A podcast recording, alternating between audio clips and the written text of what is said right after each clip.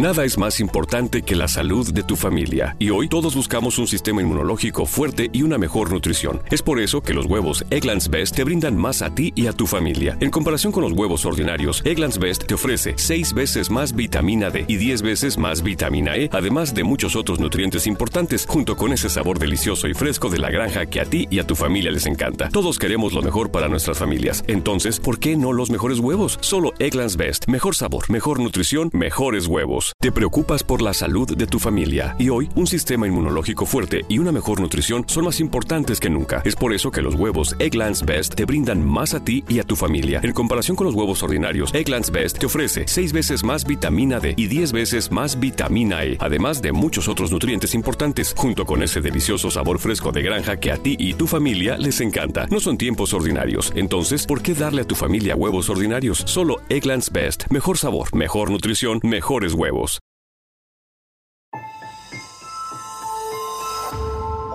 Durante años, se pensó que el Yeti vivía en los Himalayas. ¡Bienvenidos al Himalaya! Hoy, después de una extensiva investigación, sabemos que no es así. El Yeti está en México. Y este es su espacio. Yo, check this out. Good evening, everybody. We are controlling transmission. Estás escuchando la nueva temporada de La era del Yeti. Tecnología, actualidad, arte, música, entretenimiento, política y mucho más en este espacio. La era del Yeti.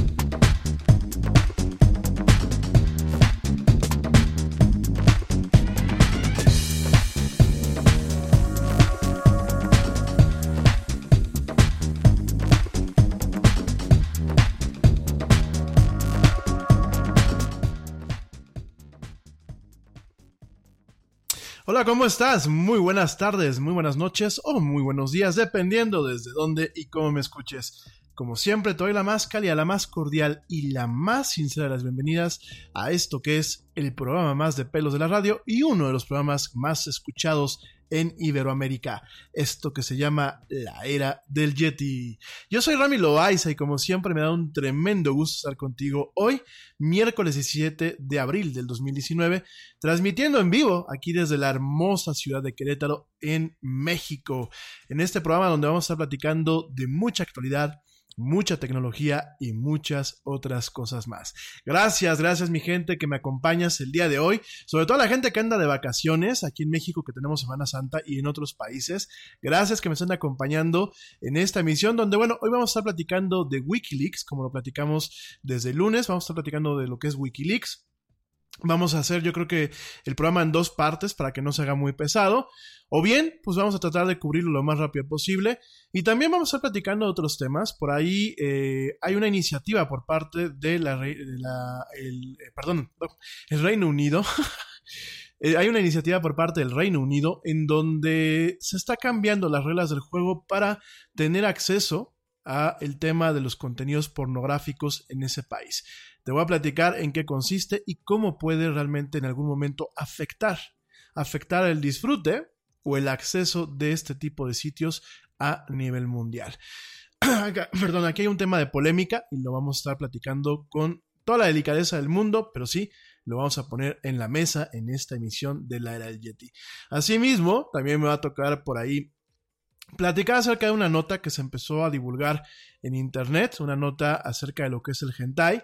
Eh, rápidamente, bueno, pues voy a hacer una, una aclaración al respecto y bueno, ya en una emisión más adelante profundizaremos.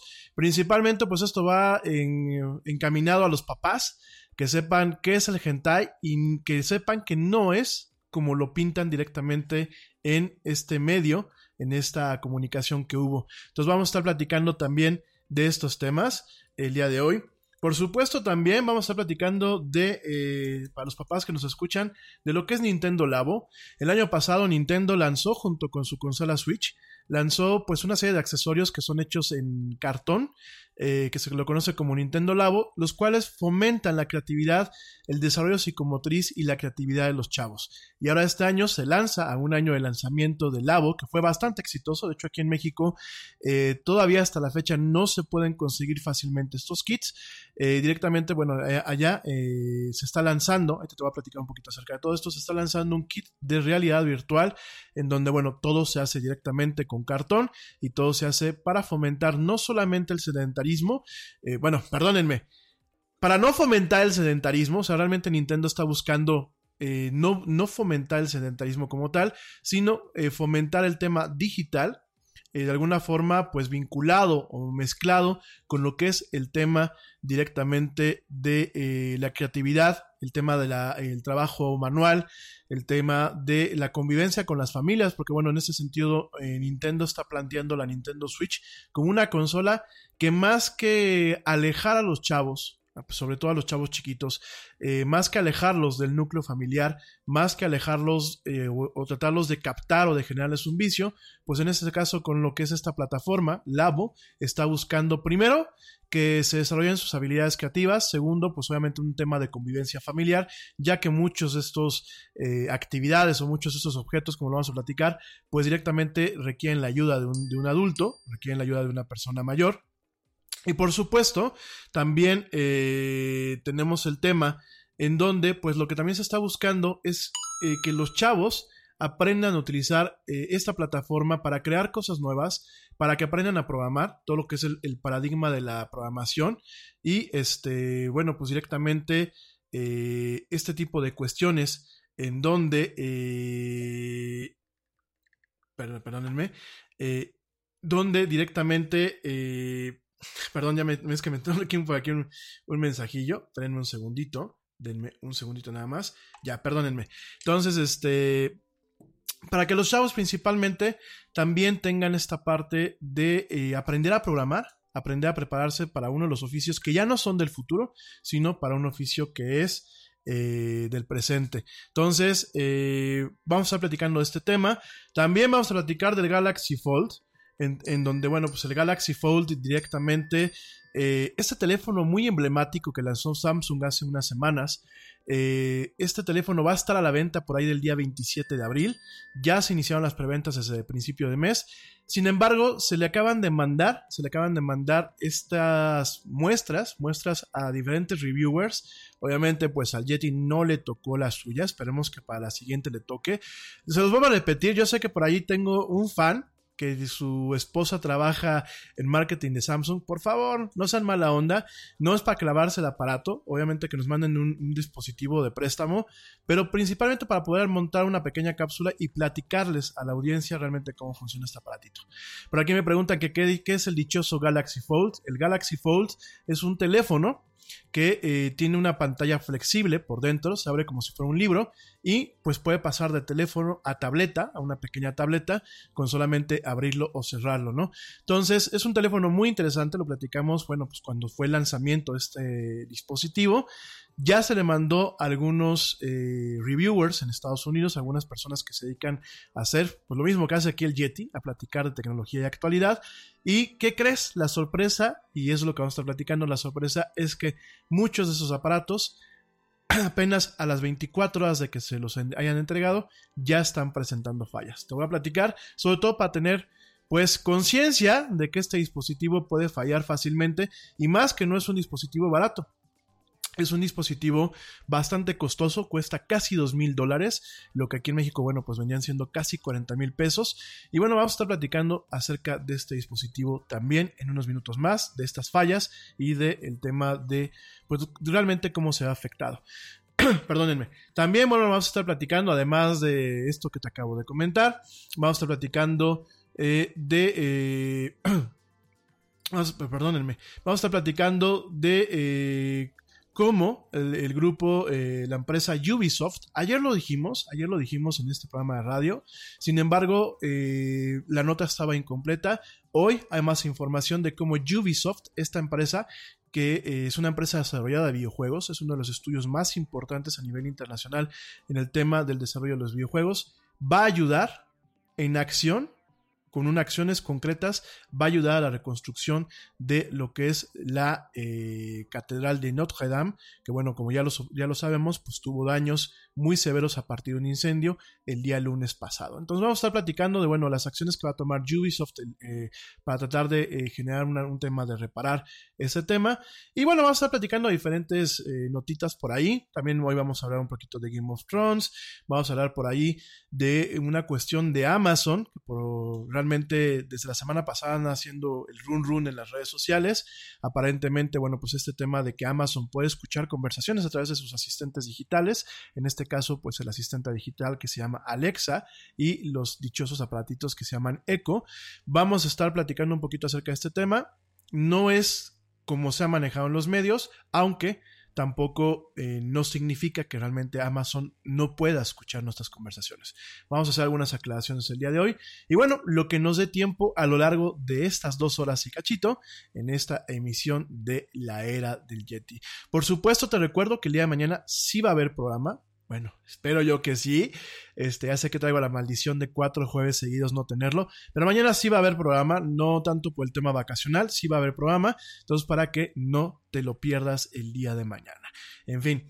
Oigan, mi gente, pues rápidamente quiero mandar eh, un fuerte agradecimiento y saludos a la gente que nos está escuchando. Por supuesto, aquí en México, en España, en Costa Rica, en los Estados Unidos, Guatemala, Canadá, Israel, Argentina, Puerto Rico, Italia, Alemania, que no veo por allí a Ale dándome lata en Alemania, yo creo que se quedó dormida, eh, Reino Unido, Francia, Noruega, Holanda, Suecia y Suiza, que bueno, son los países que usualmente nos escuchan, e Islandia, perdónenme, e Islandia. Gracias, gracias a todos ustedes por acompañarnos, ya sea en esta emisión en vivo o bien a través de las emisiones en diferido.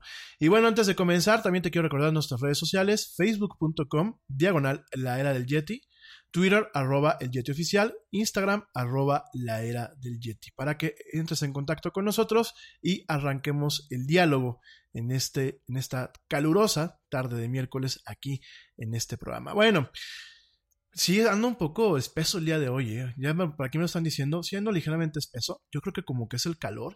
Y aparte como que es el miércoles, porque yo creo que ya todo el mundo Digo, Aquí el Yeti no va a salir de vacaciones, aquí va a estar con ustedes acompañándolos.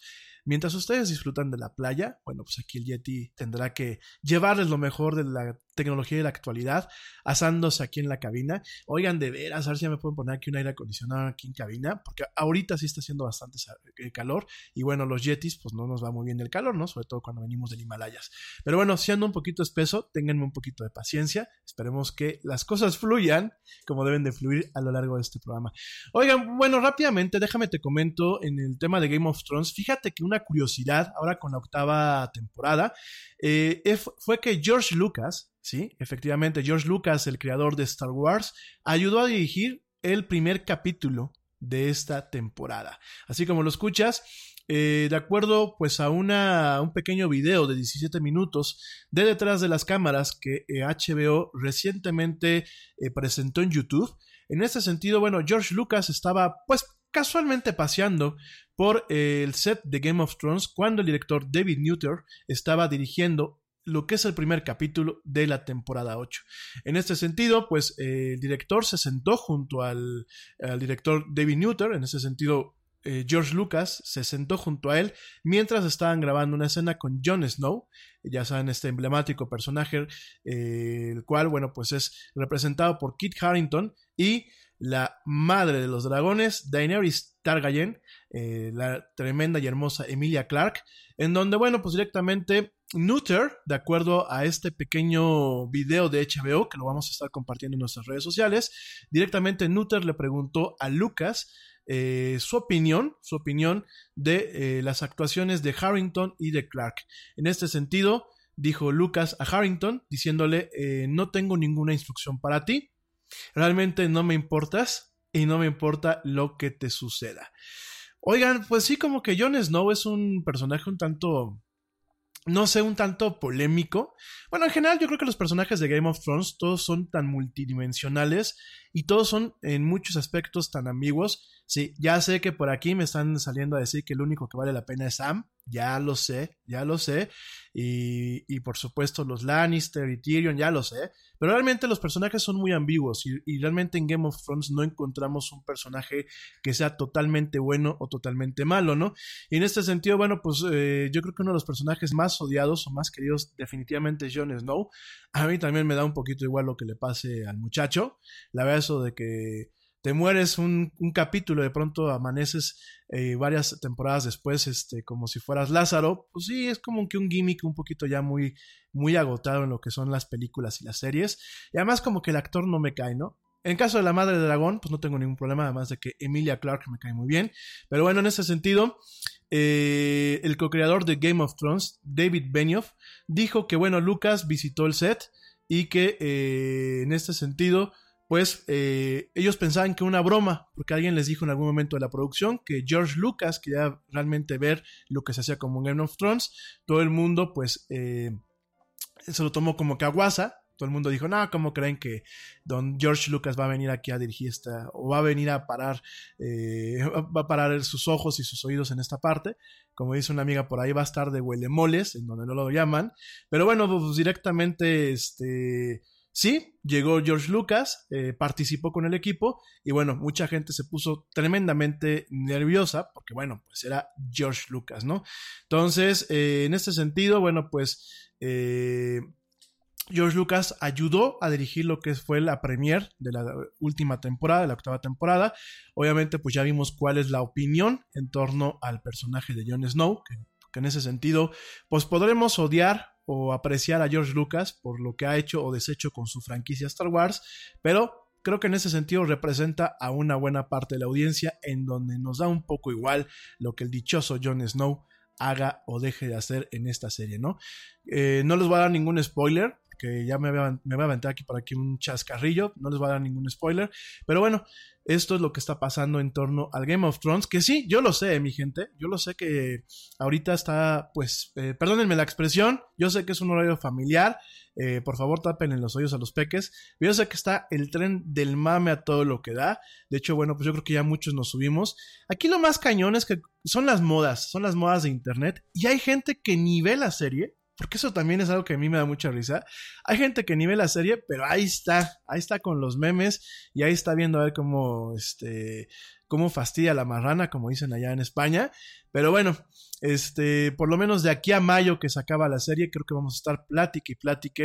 Finales de mayo que se acaba la serie, vamos a estar plática y plática de lo que es esta, esta emblemático eh, producción televisiva, ¿no? Yo creo que HBO se gana muchos, eh, muchos reconocimientos de la forma en la que convirtió, bueno, pues un relato fantasioso que por lo general siempre tiene un nicho muy específico en una total eh, un total fenómeno mainstream, es decir, pues le ha gustado a medio mundo, inclusive a aquellos que por ahí me tocaba platicar, hay gente que le digo, oye, ¿qué opinas del Señor de los Anillos? Ay, no, qué asco la, la saga y qué asco, pero me encanta Game of Thrones, ¿no? Cuando realmente van un poquito vinculados, realmente este, este entorno. Nada es más importante que la salud de tu familia. Y hoy todos buscamos un sistema inmunológico fuerte y una mejor nutrición. Es por eso que los huevos Egglands Best te brindan más a ti y a tu familia. En comparación con los huevos ordinarios, Egglands Best te ofrece 6 veces más vitamina D y 10 veces más vitamina E, además de muchos otros nutrientes importantes, junto con ese sabor delicioso y fresco de la granja que a ti y a tu familia les encanta. Todos queremos lo mejor para nuestras familias. Entonces, ¿por qué no los mejores huevos? Solo Egglands Best. Mejor sabor, mejor nutrición, mejores huevos. Te preocupas por la salud de tu familia y hoy un sistema inmunológico fuerte y una mejor nutrición son más importantes que nunca. Es por eso que los huevos Egglands Best te brindan más a ti y a tu familia. En comparación con los huevos ordinarios, Egglands Best te ofrece 6 veces más vitamina D y 10 veces más vitamina E, además de muchos otros nutrientes importantes, junto con ese delicioso sabor fresco de granja que a ti y tu familia les encanta. No son tiempos ordinarios, entonces, ¿por qué darle a tu familia huevos ordinarios? Solo Egglands Best. Mejor sabor, mejor nutrición, mejores huevos. fantasioso, como medio del medievo,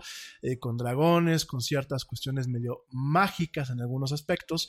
Y todo, bueno, pues realmente lo que son todas las intrigas que se dan por el tema del poder, pues realmente hay que reconocer que HBO se ha, ha volado la barda y bueno, generó una serie, una serie que hoy en día es, pues es una franquicia, una franquicia muy icónica de lo que es la cultura pop de los últimos tiempos. Entonces, bueno, pues nada más para que lo sepas, George Lucas ayudó a dirigir el primer capítulo de la temporada 8 de esta tremenda serie. En fin, eh, por otro lado, bueno, pues déjame también te platico, pasando un poco a otros temas de entretenimiento.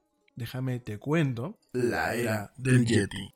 Te cuento que, bueno, eh, esta franquicia de Minecraft, eh, para aquellos que no sepan, Minecraft es este juego tan popular que originalmente fue hecho por un sueco que se llama eh, Notch. Y eh, directamente esta persona, bueno, ya la, vendió hace un- algunos ayeres, vendió el estudio que se llama Mojang, se lo vendió a Microsoft. Y bueno, Microsoft ha sabido capitalizar en lo que es este videojuego, este videojuego en donde bueno, uno puede sacar su ardid creativo al momento de poder construir verdaderas obras de arte, inclusive o de arquitectura. Hay gente que le invierte mucho tiempo al Minecraft, o bien sobrevivir al ataque de los zombies y otros monstruos en este juego ya muy emblemático. De hecho, pues prácticamente ya lleva, lleva una, una década prácticamente esta, esta franquicia, esta franquicia de Minecraft. Y más allá de ser un fenómeno popular, y de ser un fenómeno edu- educativo, ya que existe una versión, una versión de Minecraft para lo que son las aulas, eh, así como lo escuchas, ya hay algunas versiones que ha lanzado Microsoft en un esfuerzo por eh, que los chavos aprendan a programar utilizando esta plataforma como una herramienta didáctica, en donde, bueno, pues directamente, además de construir y además de recorrer estos, estos entornos, eh, ellos tienen la capacidad de hacer ciertas construcciones con ciertos mecanismos que, bueno, van dictando parte de lo que son los principios de programación. Además de todo esto y de toda la franquicia que realmente se ha vuelto, porque ya encontramos juguetes, encontramos peluches, encontramos, bueno, una serie de, de cosas en donde pues se le ha sacado muchísimo, muchísimo jugo a lo que es Minecraft. Bueno, pues además de todo esto, pues recientemente se anuncia que va a haber una película, ¿sí? Yo no, en mi cabeza no me entra cómo hacer una película de Minecraft, pero bueno, eh, ahora sí como dicen los americanos, be with us, vamos a, síguenos un poco la corriente. Y bueno, en este sentido, pues eh, hay una película, va a haber una película que se llama Minecraft, The Minecraft Movie, así se llama, y se va a estrenar el 4 de marzo del 2022. Todo esto, bueno, pues fue anunciado en un post el día de hoy en el blog de Mojang, la empresa o la división de Microsoft que está llevando este juego, en donde, bueno, pues directamente este estudio y Warner Bros., por supuesto, Warner Media, pues acaban de de confirmar que llevan un tiempo trabajando en una adaptación de lo que puede ser una película de este juego. Esto viene desde el 2014 y bueno, ya directamente eh, se está planteando un nuevo giro en la dirección. Por ahí eh, el director fue en, en, su momento reemplazado a principios de este año. Actualmente el director que está llevando esta película es Peter Solet, que bueno, pues directamente es el director de una serie bastante importante que se llama The para la plataforma de streaming Hulu. Y bueno, en ese sentido, la premisa que nos platican, o que por lo menos nos dejan ver en este post, es que eh, la película de Minecraft será la historia de una joven adolescente y un grupo de aventureros que la siguen para poder eh, salvar al mundo, al mundo de, War, de Minecraft, de el malévolo dragón eh, anciano pues sí, el dragón anciano, no, Ender Dragon, no Elder, Ender Dragon, bueno, directamente de Ender Dragon, en donde, bueno, pues este dragón intentaba destruir este mundo ficticio, ¿no? Ay, oigan, la verdad es que, ay, ni hablar. No voy a dar muchos detalles porque yo creo que no hay muchos detalles que ver. Realmente esta película será para que los papás lleven a sus squinkles y se diviertan. Y bueno, pues ya tiene una fecha, 4 de marzo del 2022, pues esperemos que Microsoft se haga un poquito más rico con esta película, en donde pues no solamente la veremos directamente en los cines, sino seguramente generará muchísimos ingresos con todo el tema del merchandising, seguramente nos tocará ver por ahí muñecos hasta en la sopa o cereal de este tipo de cosas. Y bueno, pues una franquicia más de videojuegos que pasa directamente al cine. Yo la verdad sí me pongo un poquito. ¿Por qué? Porque el videojuego como tal ya es una franquicia de entretenimiento interactiva.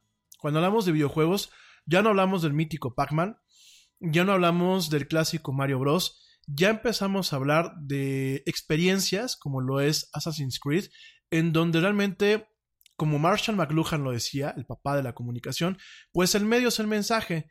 Y ya nos topamos con franquicias de videojuegos en donde difícilmente se pueden recrear de una forma adecuada en la película, porque estas franquicias, cuando uno está, pues de alguna forma, recorriendo estos mundos virtuales o experimentando estos mundos virtuales, pues uno es el protagonista y de hecho hay ya varias, varias cuestiones o varios estudios en donde se habla del tema del avatar y se habla del tema de la representación del personaje, en donde, bueno, pues directamente uno como jugador muchas veces invierte ciertas cuestiones eh, personales dentro de lo que es el personaje en pantalla, ¿no? Entonces llega un momento en que el personaje, o el, el usuario, pues experimenta estos mundos y las historias de estos mundos como pues directamente si fuera el personaje, ¿no? A través del avatar en la pantalla, ¿no? ¿Esto qué significa?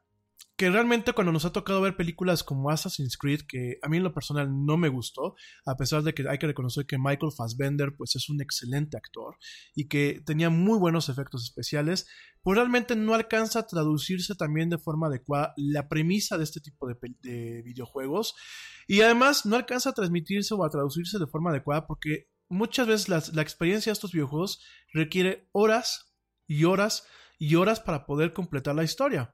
Y en el caso del cine, pues se tienen espacios muy limitados, ¿no? Dos o tres, bueno, principalmente hora y media, dos horas.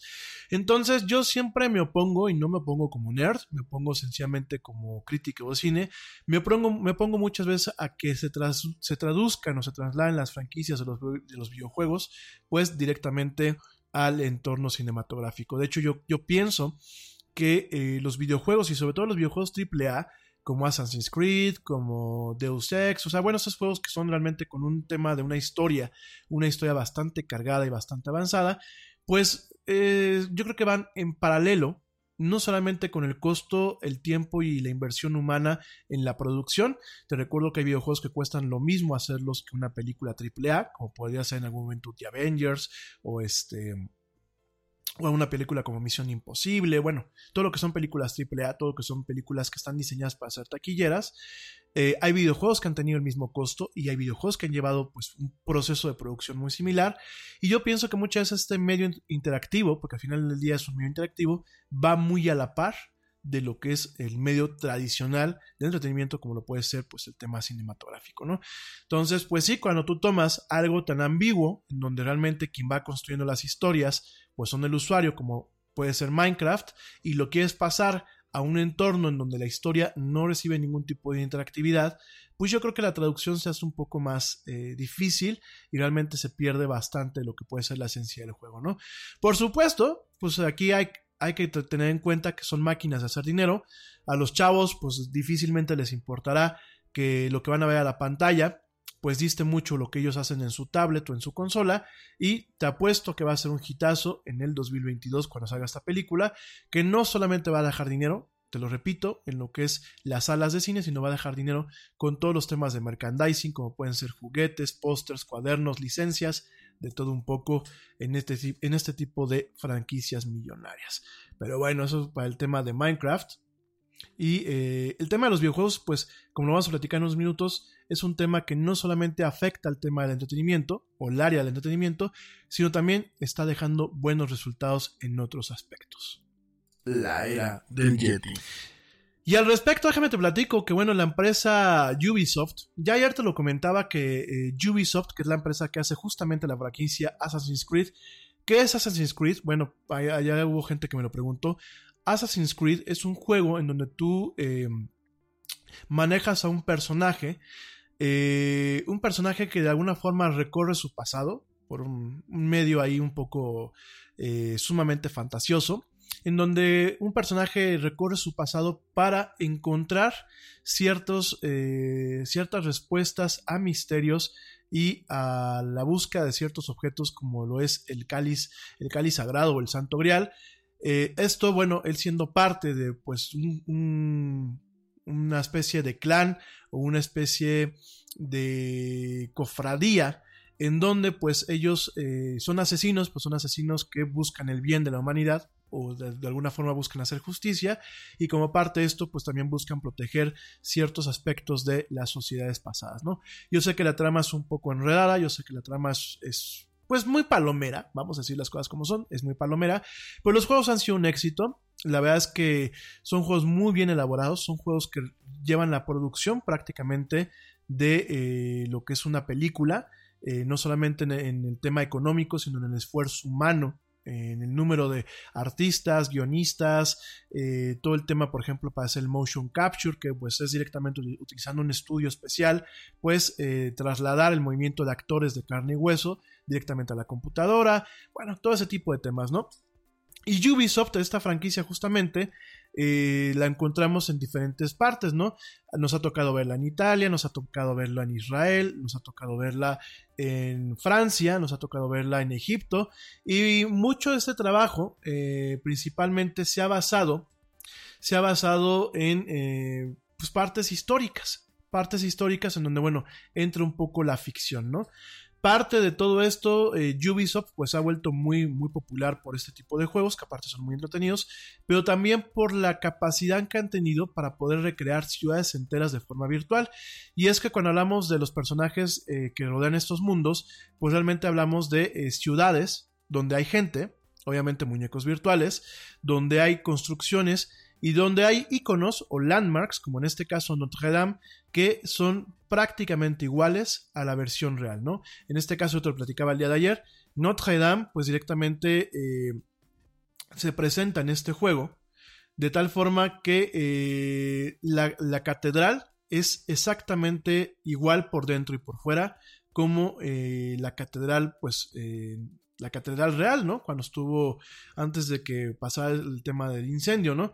Entonces, ¿qué pasa? Eh, directamente, pues Notre Dame eh, está recreada en, el juego Assassin's Creed Unity, que bueno, pues es una de las tantas versiones de esta franquicia. Y yo te platicaba ayer, que la artista, la artista de... Eh, la artista de cómo se llama de lo que es este escenario y la que se encargó de trasladar directamente la catedral, perdón, la catedral de Notre Dame y directamente de forma virtual, fue una artista que pasó dos años, dos años directamente eh, visitando la catedral prácticamente diario, tomando fotos, tomando inclusive algunos escaneos con equipo LIDAR, para poder tener pues una representación uno a uno de la catedral directamente en el videojuego, ¿no? En este sentido, pues eh, nos, toca ver una catedral que de acuerdo a lo que se platica, eh, es una catedral que tiene las texturas que tiene los pilares, que tiene lo que son las agujas, como la aguja que se cayó, que tiene muchos de los vitrales, que, bueno, prácticamente es una representación uno a uno con la catedral que eh, pues acaba de quemar, ¿no? ¿A qué me refiero con uno a uno? Que hay partes de la catedral virtual en donde si un el ladrillo, un ladrillo o un pedazo de madera está justamente en el mismo lugar donde podríamos encontrarlo en la catedral actual, ¿no? Y al respecto yo te decía que se rumoreaba, bueno, se rumoraba un poco en, en, en torno a que Ubisoft iba a suministrar todos los datos, todo el modelo computacional y toda la representación virtual de esta catedral se le va a suministrar al gobierno del presidente Emmanuel Macron. ¿Esto para qué? Para poder eh, en algún momento iniciar los esfuerzos de reconstrucción de lo que es directamente esta catedral, este icono, este patrimonio de eh, la humanidad, ¿no? Em, eso fue lo que platicamos originalmente. Sin embargo, sin embargo, pues el día de hoy se lanza una, nota de prensa muy importante en donde pues directamente Ubisoft va a colaborar eh, de forma económica, va a estar donando 500 mil euros, así como lo escuchas, va a estar donando 500 mil euros para ayudar con la restauración y la reconstrucción de la catedral, ¿no? En este sentido, pues es parte del esfuerzo que esta empresa, que de una vez déjame hacer una fe de ratas, yo dije ayer que estaba principalmente basada en eh, Canadá. No, la empresa originalmente Ubisoft pertenece, eh, bueno, es de origen francés. Sí tiene eh, estudios en Montreal. sí tiene una presencia importante en el continente americano, pero originalmente la empresa fue fundada en Francia, ¿no? Entonces, en ese sentido, Ubisoft, la empresa que hace Assassin's Creed, para ti que te vas conectando apenas, eh, directamente va a estar donando 500 mil euros para poder ayudar con la restauración y la reconstrucción de la catedral. Y además de todo, durante esta semana va a estar regalando Assassin's Creed Unity, es decir, el juego completo lo va a estar regalando en la plataforma PC para aquellos que tengan PC y que quieran, quieran eh, recorrer de forma virtual una representación prácticamente exacta de lo que es Notre Dame, directamente lo van a poder hacer aprovechando el enlace que les vamos a compartir en las páginas de las redes sociales del área del Yeti para que puedan descargar este juego en su computadora y puedan recorrer directamente Notre Dame, ¿no? Eh, yo por ahí, y eh, quiero comentar esto antes de irme a un corte, por ahí me tocó escuchar ayer algunos comentarios en donde la gente decía que mientras la gente en otras partes del mundo se moría de hambre, pues, eh, ¿por qué? porque había gente que estaba donando cantidades enormes para reconstruir, pues al final del día lo que es una iglesia. Y así lo dijeron, ¿no? Miren mi gente, yo lo dije ayer y no me voy a clavar con el tema porque si no se nos va a ir toda la tarde en, en esta cuestión, ¿no?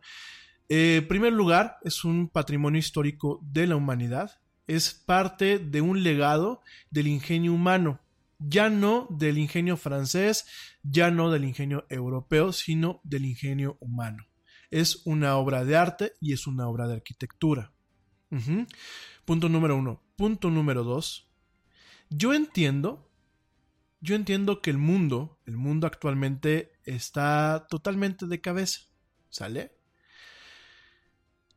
Pero yo creo también, y yo siempre lo digo en este programa, Dios bendiga el capitalismo. Yo, por mi lado, eh, entiendo que el capitalismo tiene una cara muy oscura, pero también tiene una cara muy positiva.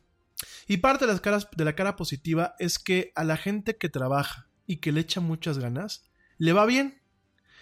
Y sobre todo el tema del capitalismo es que se privilegia lo que es la propiedad privada en comparación a otros métodos económicos y de gobierno, como lo es el comunismo o como es el mismo socialismo.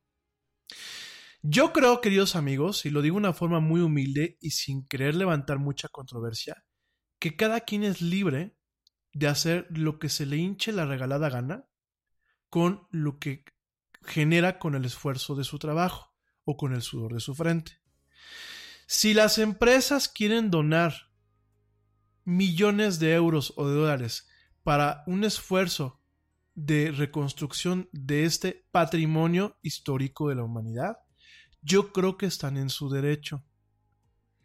Si los particulares quieren donar, aunque sean centavos, porque consideran que es importante reconstruir este sitio emblemático, están en su derecho. ¿Sale? A mí lo que quizás me molestaría es, por ejemplo, el gobierno de México diciendo que va a ayudar a su reparación, cuando, bueno, pues es el farol, farol de la calle oscuridad de la casa, ¿no? Realmente aquí en México, pues todavía sigue pendiente el tema de la reconstrucción del terremoto del 16 de septiembre de hace dos años. Aquí sí me queda claro, ¿no?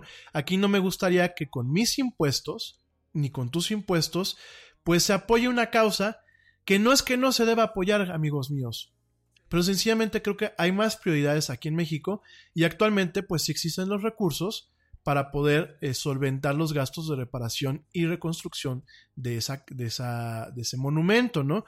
Ya están habiendo recursos por parte de entidades privadas. Eso a mí sí me molesta, ¿sale? El que de aquí de mis impuestos, pues salga, por ejemplo, el señor Ebrard a decir que pues va a donar, va a una, una lanita a Francia, pues para que reconstruyan Notre Dame. Ahí sí me molesta. Pero si, por ejemplo, pues a mí me dijeran, oye, ¿quieres donar 100 pesos? Pues lo hago. Digo, a lo mejor es una miseria, pero a lo mejor se junta y pues se reconstruye. Porque yo sí creo en cuidar nuestros patrimonios. Ya no solamente los patrimonios nacionales, sino los patrimonios internacionales. También me queda claro que los mexicanos en ocasiones nos subimos al tema de la moda y por querer quedar bien en las redes sociales decimos muchas cosas de dientes para afuera. Y hay gente que pues no sabe ni qué es Notre Dame, ni cómo se ha construido, ni nada, pero ahí se puso en las redes sociales a disquecer la chillona y a, desgarrarse las vestiduras por este monumento, cuando realmente somos bien irrespetuosos con nuestros monumentos aquí en México. También me queda claro eso, ¿eh? Tampoco puedo cerrarme eh, los ojos y tapar esa parte. Pero no podemos clavarnos en un tema de cada vez que pasa algo en un país de primer mundo, eh, ponernos en un plan negativo. Y últimamente yo creo que tenemos que respetar que las empresas y que la gente pues es libre de hacer lo que se le hinche su regalada gana con el dinero, ¿no? Y si tú quieres donar para apoyar el, tema de Chichen Itza o si tú quieres donar, por ejemplo, aquí en Querétaro, para mantener los templos que tenemos aquí religiosos, pues funcionando de una forma adecuada. Yo mucho tiempo, bueno, pues eh, no sé si eso les platiqué, pero yo fui presidente del patronato de restauración del Templo de Santa Clara. ¿Por qué? Porque creo realmente que hay un tema de patrimonio cultural, a pesar de que, bueno, pues yo no comulgo con la religión católica, ¿no? Entonces, pero no, no, no por eso me voy a desmarcar de poder invertir un talento en reconstruir, en mantener y en reconstruir y en preservar cosas que últimamente demuestran un ingenio humano. Más allá del icono religioso, más allá del icono mexicano, eh, mucho tiempo, pues eh, son cuestiones del ingenio humano, del talento humano, legados históricos. Y sobre todo yo creo que es muy importante que la raza humana, dejando a un lado el tema de las naciones, no olvide de dónde viene, para poder hacer un acto reflectivo, perdón, eh, de reflexión en el presente y realmente intentar no cometer los mismos errores en el futuro. Entonces, bueno, yo así pienso, eh, no espero que compartas el mismo punto de vista conmigo, pero por lo menos lo que sí me gustaría que estuviéramos de acuerdo es que la gente es libre de hacer con los frutos de su trabajo lo que la gente quiera. ¿Sale? Eh, sobre todo porque aquí también en México luego nos ponemos bien envidiosos, ¿no? No podemos ver que a alguien le va bien y se compra una camioneta nueva o se compra una, un coche, una casa nueva o un coche nuevo o inclusive cosas banales como un teléfono caro y ya estamos eh, levantando la ceja y estamos tirando mala vibra. Yo creo que hay que ser respetuosos. Y si a alguien le va bien y para esa persona le hace feliz tener el último iPhone o tener un coche de lujo o tener una casa bonita o hacer lo que quiera con el fruto de su trabajo, creo que se vale, creo que tenemos que respetar, como bien decía Benito Juárez, el respeto al derecho ajeno es la paz y sobre todo si realmente es nuestro amigo o nuestro familiar o un ser querido, nos tiene que alegrar que nos vaya bien. Por ahí el otro día me dijeron una frase que dicen, es que los amigos quieren que les vaya bien a sus amigos, pero no mejor que a ellos. Yo la verdad no voy de acuerdo con esa frase y espero que no sea el caso de los que estamos platicando en este programa y los que nos estamos escuchando, ¿sale? En fin, mi gente, me voy rapidísimo a un corte para regresar para platicar de otras cosas más agradables y no entrarnos en este tipo de rollos. Te recuerdo nuestras redes sociales, facebook.com diagonal la era del Yeti, Twitter arroba el Yeti oficial e Instagram arroba la era del Yeti. No me tardo nada, ya vuelvo, estamos en esta tarde tarde de miércoles 17 de abril en esto que es la era del Yeti. No tardo nada.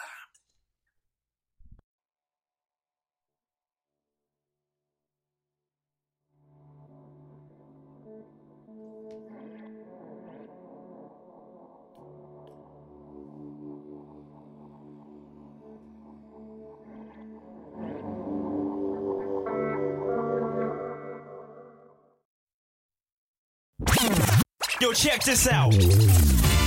Este corte también es moderno. No te vayas.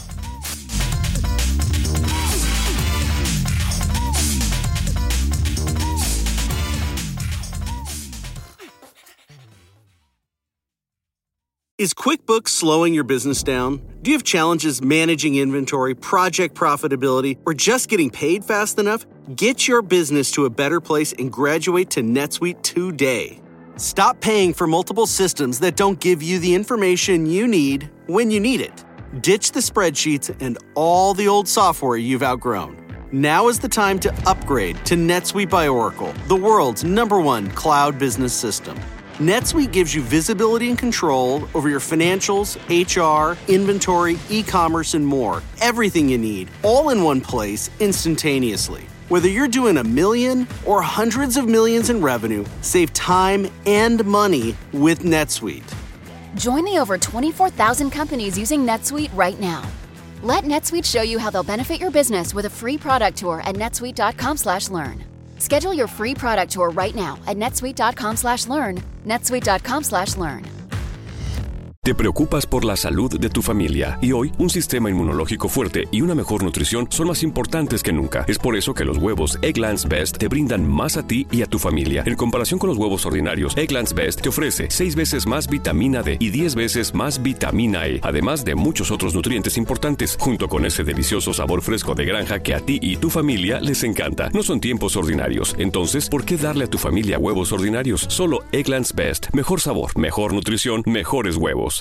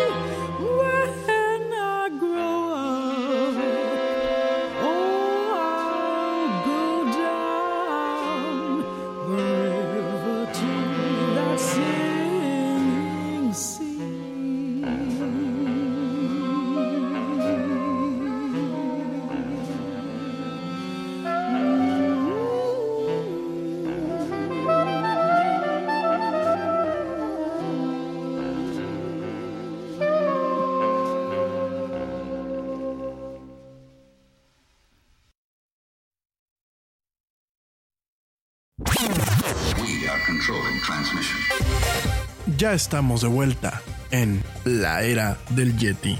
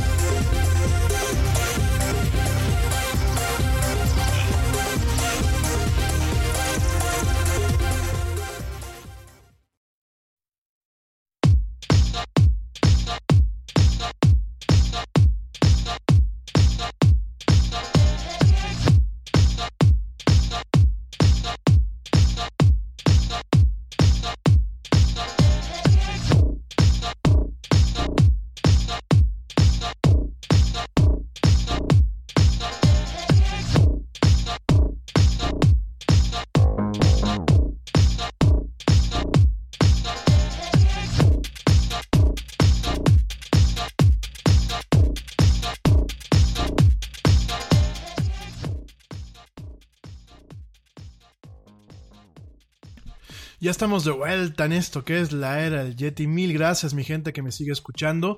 Y una vez aprovecho para mandar saludos, porque luego se me sienten. No, como creen? Vamos a mandar saludos rápidamente. Bueno, pues saludos a Lau, que ya está por aquí. A la teacher, gracias por escucharme, mi querida Lau. También saludos a eh, Blanquita Chaya, que también por aquí ya está. Un fuerte abrazo, mi querida amiga, y un saludo a tus peques. Saludos a Liz Robles, que también me está escuchando a eh, directamente también a Nancy García Guerrero, saludos a la Bartolina, saludos a eh, Jania García, también este, desde aquí, desde Querétaro, mil, mil gracias. Saludos, por supuesto, a Caro y a Ale, a las tremendas y guapísimas Caro y Ale, también les mando un saludo, que me espero que me estén escuchando por ahí. Saludos también a Bere Castillo, saludos a Pablo Marín, a mi primo Edgar, saludos también a Daniel Flores, a Lizzie Flowers, a Ale Dressler, que ya está por acá, la tremenda Ale desvelada de que nos escucha desde Alemania. Gracias, querida Ale, te mando un fuerte abrazo. Saludos también eh, eh, a Michelle, eh, a Luna, Luna, perdón, Luna de, Luna de Sanz y a Michelle, espérenme, ¿cómo se llama este muchacho? Es que los tengo acá. Nada es que se me van los nombres. Espérenme, espérenme, espérenme. Déjenme jalar aquí la lista. Michelle Suárez y eh, Luna de Sanz. Gracias por escucharme también. Saludos a mi familia allá en León. Saludos también a. Eh, espérenme tantito. Déjenme jalar el Instagram porque luego ahí es donde me llegan los saludos también. Espérenme, espérenme, espérenme. Ahí voy, ahí voy, ahí voy. Saludos también. ah, ah, bueno. Saludos también a Moni Castillo, a Luis Nieves a Paco Guillén, saludos a Meme, Mala Malísima, allá hasta España, mi amiga Esme, por supuesto. También saludos a eh, Juan Pablo, eh, Juan Pablo G, así viene aquí tu perfil, gracias viejo, gracias por tus comentarios, luego los, los, voy a tomar en cuenta y por supuesto en algún momento vamos a hacer un programa de lo que me estás comentando. Eh, por supuesto también saludos a la familia Boites, que también por aquí me escuchan, un privilegio y un verdadero honor, mil, mil gracias. saludos también a Carlos Alberto eh, González. Gracias por escucharme, Carlos Alberto. Eh, pues sí, después te lo, después lo platicamos en otro programa, lo que me estás preguntando.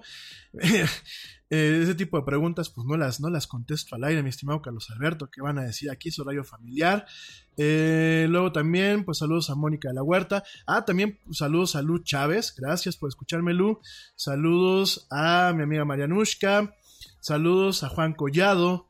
Saludos también a la Chelita Cuántica, el amigo Chelita Cuántica. Saludos a José León, a Sergio Galindo, a Andrés Díaz Sánchez, a Eduardo Mireles Campos, a Juan Alvarado, a Dorotea, Doroteo, perdón, Do- Doroteo Villarreal, a eh, Mónica Calderón, a Marta Navas Salazar, a Carlos Domingo Sixto, también eh, saludos a Angélica Dones y por último saludos a Dani Arias. No, no te me ofendas, no es la, es la última, pero pues no es, no es este, ¿cómo se llama? No en menor sentimiento. Entonces saludos mi querida Dani, allá está Guadalajara. Por aquí tengo alguna, una, pequeña listita más, pero bueno, en el siguiente corte también los saludo. Oigan, pues este... Ando como medio ronco, ¿eh? ¿Quién sabe? Bueno, rápidamente déjame te cuento, te cuento eh, acerca de que, bueno, Facebook está, confirmó recientemente que está trabajando en un asistente de voz, al igual que es Alexa, Siri y Cortana. Bueno, pues Facebook se encuentra trabajando en un asistente de voz para sus productos Portal y para el producto de Oculus. Realmente no está intentando competir contra Alexa, con, contra Google Assistant, o bueno, inclusive contra Siri y contra Cortana en menor, en menor esfuerzo. Sin embargo, eh, Facebook pues está trabajando en este asistente digital, obviamente eh, impulsado o, o de alguna forma empoderado por un tema de inteligencia artificial para sus dos líneas de producto, para Oculus y para Portal. Eh, para los que no sepan, bueno, pues además de la plataforma social, eh, lo que es directamente Facebook, pues tiene esta división que es Oculus, eh, la parte de realidad virtual, de estos visores de realidad virtual, y Portal, que Portal, bueno, pues directamente son estos pequeños aparatos que funcionan como dispositivos de videoconferencia, como videoteléfonos, y eh, también para poder navegar a través de su plataforma, ¿no? En este caso, bueno, pues están creando una una versión, una versión del asistente eh, digital que tienen actualmente en la plataforma Messenger.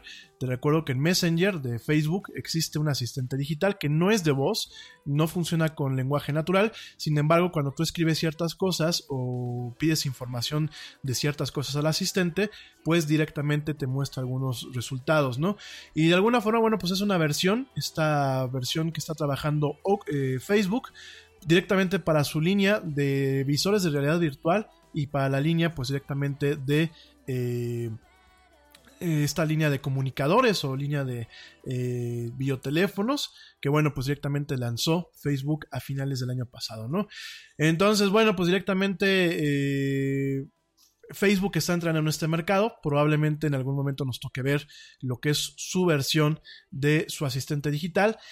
¿Y por qué te quiero platicar esto? Miren, eh, más allá de que el tema de la inteligencia artificial, sí, efectivamente está de moda, está de moda y tiene mucho potencial, además de que es muy prometedor en cuanto a las oportunidades que se pueden abrir en torno a la accesibilidad que tenemos los seres humanos con las computadoras, por supuesto. Eh, aquí la cuestión, ¿saben qué es? Es, ¿ustedes le confiarían su privacidad utilizando un asistente digital a Facebook? Yo no lo haría. Yo, yo, no lo haría porque no dudo que ellos sí, directamente, puedan escuchar mis conversaciones, puedan guardar lo que decimos y directamente no existe un tema de privacidad efectivo en torno a las solicitudes o a la forma en la que pueden estar operando este tipo de asistentes. Te recuerdo que los asistentes digitales, sobre todo en el caso de Alexa y en el caso de Google Assistant, en las plataformas, en estas bocinas inteligentes, ¿cuál es la cuestión de este tipo de aparatos y cuál es la, cuestión de este tipo de plataformas? Es que están constantemente escuchando. Así como, así como lo oyes. Eh, en el caso de Siri también, pero Siri eh, se activa bajo ciertas condiciones y no siempre eh, tiene una escucha totalmente eh, activa lo que son los iPhones. De hecho, mucha gente tiene desactivada esta parte. En el caso de, de estos dispositivos inteligentes, de lo que son las bocinas de Amazon, lo que son estos dispositivos Echo, así se llaman, que ya llegaron aquí a México, o directamente a través de las bocinas de Google, o bien las bocinas, por ejemplo, como aquellas que son de la marca Boss, que tienen esas- este asistente incorporado, ¿qué pasa? Tienen lo que se le conoce como un array o un sistema de micrófonos que constantemente están escuchando. Todo esto va vinculado a un procesador y va conectado a la nube. Entonces, ¿qué pasa? Cuando tú invocas al asistente digital y dices la palabra que la activa, por ejemplo, como Hey Alexa o Oye Siri o este Hey Google Assistant, pues automáticamente reconocen este comando, se ponen en un modo totalmente activo y bueno, están dispuestos a que eh, escuchar lo que tú tengas que decir para que puedan cumplir con la solicitud. En este caso, bueno, eh, Google y Amazon mantienen ciertas políticas de privacidad que de alguna forma dan cierta tranquilidad al respecto. Aunque, como lo vamos a ver en la siguiente nota, pues también no son totalmente efectivas. Y aquí el tema sería, yo no le confiaría a Facebook, después de todos los escándalos que ha tenido con el manejo de la privacidad de nuestros datos, pues el tema de las conversaciones que se pueden grabar directamente a través de sus aparatos y registrarse o guardarse en sus servidores o en la nube de lo que es de Facebook. No lo haría, sobre todo porque nos estamos topando en una época en donde toda esta información puede ser mal usada o usada en nuestra contra sin muchas veces nosotros tener una capacidad de defensa. Como te lo voy a platicar también, eh, quizás en este programa o el día de mañana, ya en Estados Unidos, eh, lo que es el FBI está utilizando información de Google Maps. Te recuerdo que Google Maps, con que lo actives una vez en tu teléfono y le des autorización para que utilice tu ubicación, va guardando un registro de dónde estás constantemente. De hecho, eh, con cierta frecuencia Google Maps te pide que confirmes en dónde estuviste para guardar un timeline o una especie de línea de tiempo en donde, bueno, va marcando cuáles son los lugares en donde te encuentras. Y esto, pues en parte con un tema de comodidad, porque sí, en algunos momentos ya Google Maps, inclusive la plataforma Waze, saben hacia dónde vas e inclusive más o menos te avisan cómo viene el tráfico o qué rutas tomar o cuánto tiempo vas a hacer de un lado a otro. En este sentido, bueno, pues lo que es el machine learning o el aprendizaje de máquinas y el tema de la inteligencia artificial, pues sí tienen un, un fin benéfico, ¿no? Sin embargo, también eh, Google guarda esta información para fines de eh, marketing, para fines de eh, tratar de venderle a los anunciantes pues los lugares que muchas son más concurridos o las principales líneas de tráfico. Ya por ahí en Estados Unidos sabemos de un par de casos de esta compañía Clear Vision, que es la que también pone espectaculares, en donde con información de Google ha sabido en dónde poner qué espectacular y cómo iluminarlo o cómo posicionarlo. Se vale. Lo que no se vale, bueno, pues es que directamente utiliza información directamente que es privada y que aunque nosotros le damos consentimiento y aunque se anonimiza al momento de ser analizada por los servidores, pues nada nos garantiza que en algún momento no se guarde información personal, ¿no? Entonces, si bien ya tenemos esta parte eh, y si bien tenemos este tipo de aplicaciones que ya son totalmente incisivas y totalmente violando el tema de la privacidad, pues a mí no me gustaría pues también que el día de mañana eh, Facebook pues tenga este tipo de conversaciones y sobre todo en este caso de, de Google, como te lo estaba platicando, porque ya el FBI está utilizando esta información para poder identificar personalmente a cada usuario y poder determinar la ubicación de ciertas personas o de ciertas eh, presuntos criminales. Aquí el tema no es de que si pues tú eres un presunto criminal no te encuentren. Por supuesto que se debe de utilizar y aprovechar al máximo la tecnología, ¿no?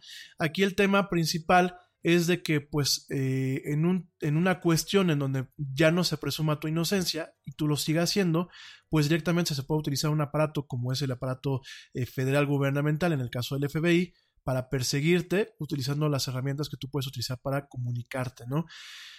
Sobre todo en el tema de los gobiernos totalitarios o los gobiernos autoritarios, que creo que ninguna eh, democracia actual, salvo las democracias europeas, y no todas, sino ciertos, ciertas democracias, realmente, pues muchas democracias al día de hoy eh, corren el riesgo en algún momento de caer en un tema totalitario. De hecho, ya hay varios trabajos por politólogos que intentan, pues de alguna forma, abrirnos los ojos y poner ciertas señales de alarma eh, en cuanto a cómo hemos ido nosotros los ciudadanos renunciando a ciertos derechos y le hemos ido dando demasiado poder a los gobiernos, ¿no? De hecho, bueno, pues muchos de esos estudios van en- principalmente encaminados a los mismos Estados Unidos, ¿no? En donde por un tema de miedo, por un tema eh, pues que viene de la paranoia que se propició pues de directamente lo que fueron los atentados contra las Torres Gemelas, pues ya hace prácticamente eh, 18 años. Esto por un lado, por el otro lado, pues también el tema del terrorismo, por el tema también de estos atentados eh, con tiroteos de personas que están enfermas o de la extrema derecha, pues en este esfuerzo muchas veces el pueblo norteamericano pues ha renunciado un poco a ciertos derechos civiles y a ciertos derechos humanos. Quizás no se note mucho y quizás no se haga mucho aspaviento al, eh, al respecto, pero hoy por hoy, en base a ciertos estudios que se han hecho recientemente, pues notamos a un, a un gobierno en los Estados Unidos demasiado fortalecido y con demasiadas facultades, ¿no? Quizás ahorita están un poco más acotadas, eh, por cómo están funcionando las cámaras, en donde, bueno, tenemos una cámara totalmente gobernada por los demócratas y donde notamos un contrapeso. Sin embargo, bueno, pues cuando se, se eligió a Trump como presidente, pues hay que recordar que los republicanos eran la mayoría y se hicieron muchas cosas que de alguna forma eh, contribuyen a tener un supergobierno. Eh, también quiero aclarar que durante el tiempo de los demócratas también pasó mucho esto. Entonces no solamente es una cuestión de los republicanos, en general, eh, cuando no hay un contrapeso adecuado, cuando eh, lo que es la, la, las cámaras están gobernadas por un solo partido, pues se tiende a tener un gobierno superpoderoso y sobre todo cuando tenemos transición en lo que es la Suprema Corte de Justicia, que sería uno de los contrapesos en Estados Unidos como lo es en México, ¿no? Entonces, ¿qué pasa? Cuando nosotros empezamos a sacrificar eh, ciertas cuestiones de derechos humanos y dejamos, por ejemplo, que las empresas, en este caso Google, pues tengan esta colaboración muy intrínseca con lo que son las entidades federales, pues lo de menos es que sea en un torno, en, torno a una búsqueda de eh, realmente encontrar un tema de seguridad pública. Yo no voy en contra de que realmente se eviten pues estos atentados en donde hay gente loca que se pone a disparar a diestra y siniestra o directamente atentados terroristas. El problema es que en algún momento pues tengas un gobierno superpoderoso que no vaya de acuerdo con las críticas, como lo ha sido el gobierno del señor Trump y como lo es el gobierno actual aquí en México, y empieza a utilizar este tipo de herramientas y este poder para empezar a silenciar a aquellas personas o empezar a acosar, no solamente con temas de desapariciones, ¿no? Sino empezar a acotar o amenazar a estas personas para que guarden silencio. Entonces me parece que esto es un tema bastante delicado, es un tema que en algún momento vuelvo a lo mismo.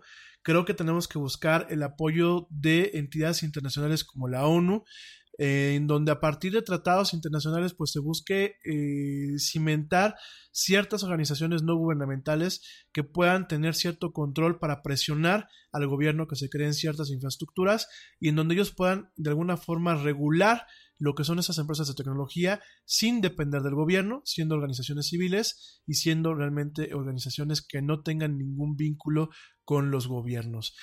Eh, dicho esto, quiero comentarte y, cambiando un poco de tema, que mucho eh, alrededor de, estos días se ha platicado de algunos incidentes en donde el asistente digital de Alexa, pues eh, de alguna forma está eh, guardando eh, directamente pequeños registros o pequeñas grabaciones de conversaciones privadas y directamente enviarla, eh, las está enviando directamente en eh, a Google o en este caso a Amazon. Miren, para poder mejorar lo que es la capacidad de reconocimiento de lo que es el lenguaje natural, ¿qué es el lenguaje natural? Es cuando yo le digo, oye Alexa, pues prende la tele, ¿no? Oye Alexa, pues ponle al Yeti.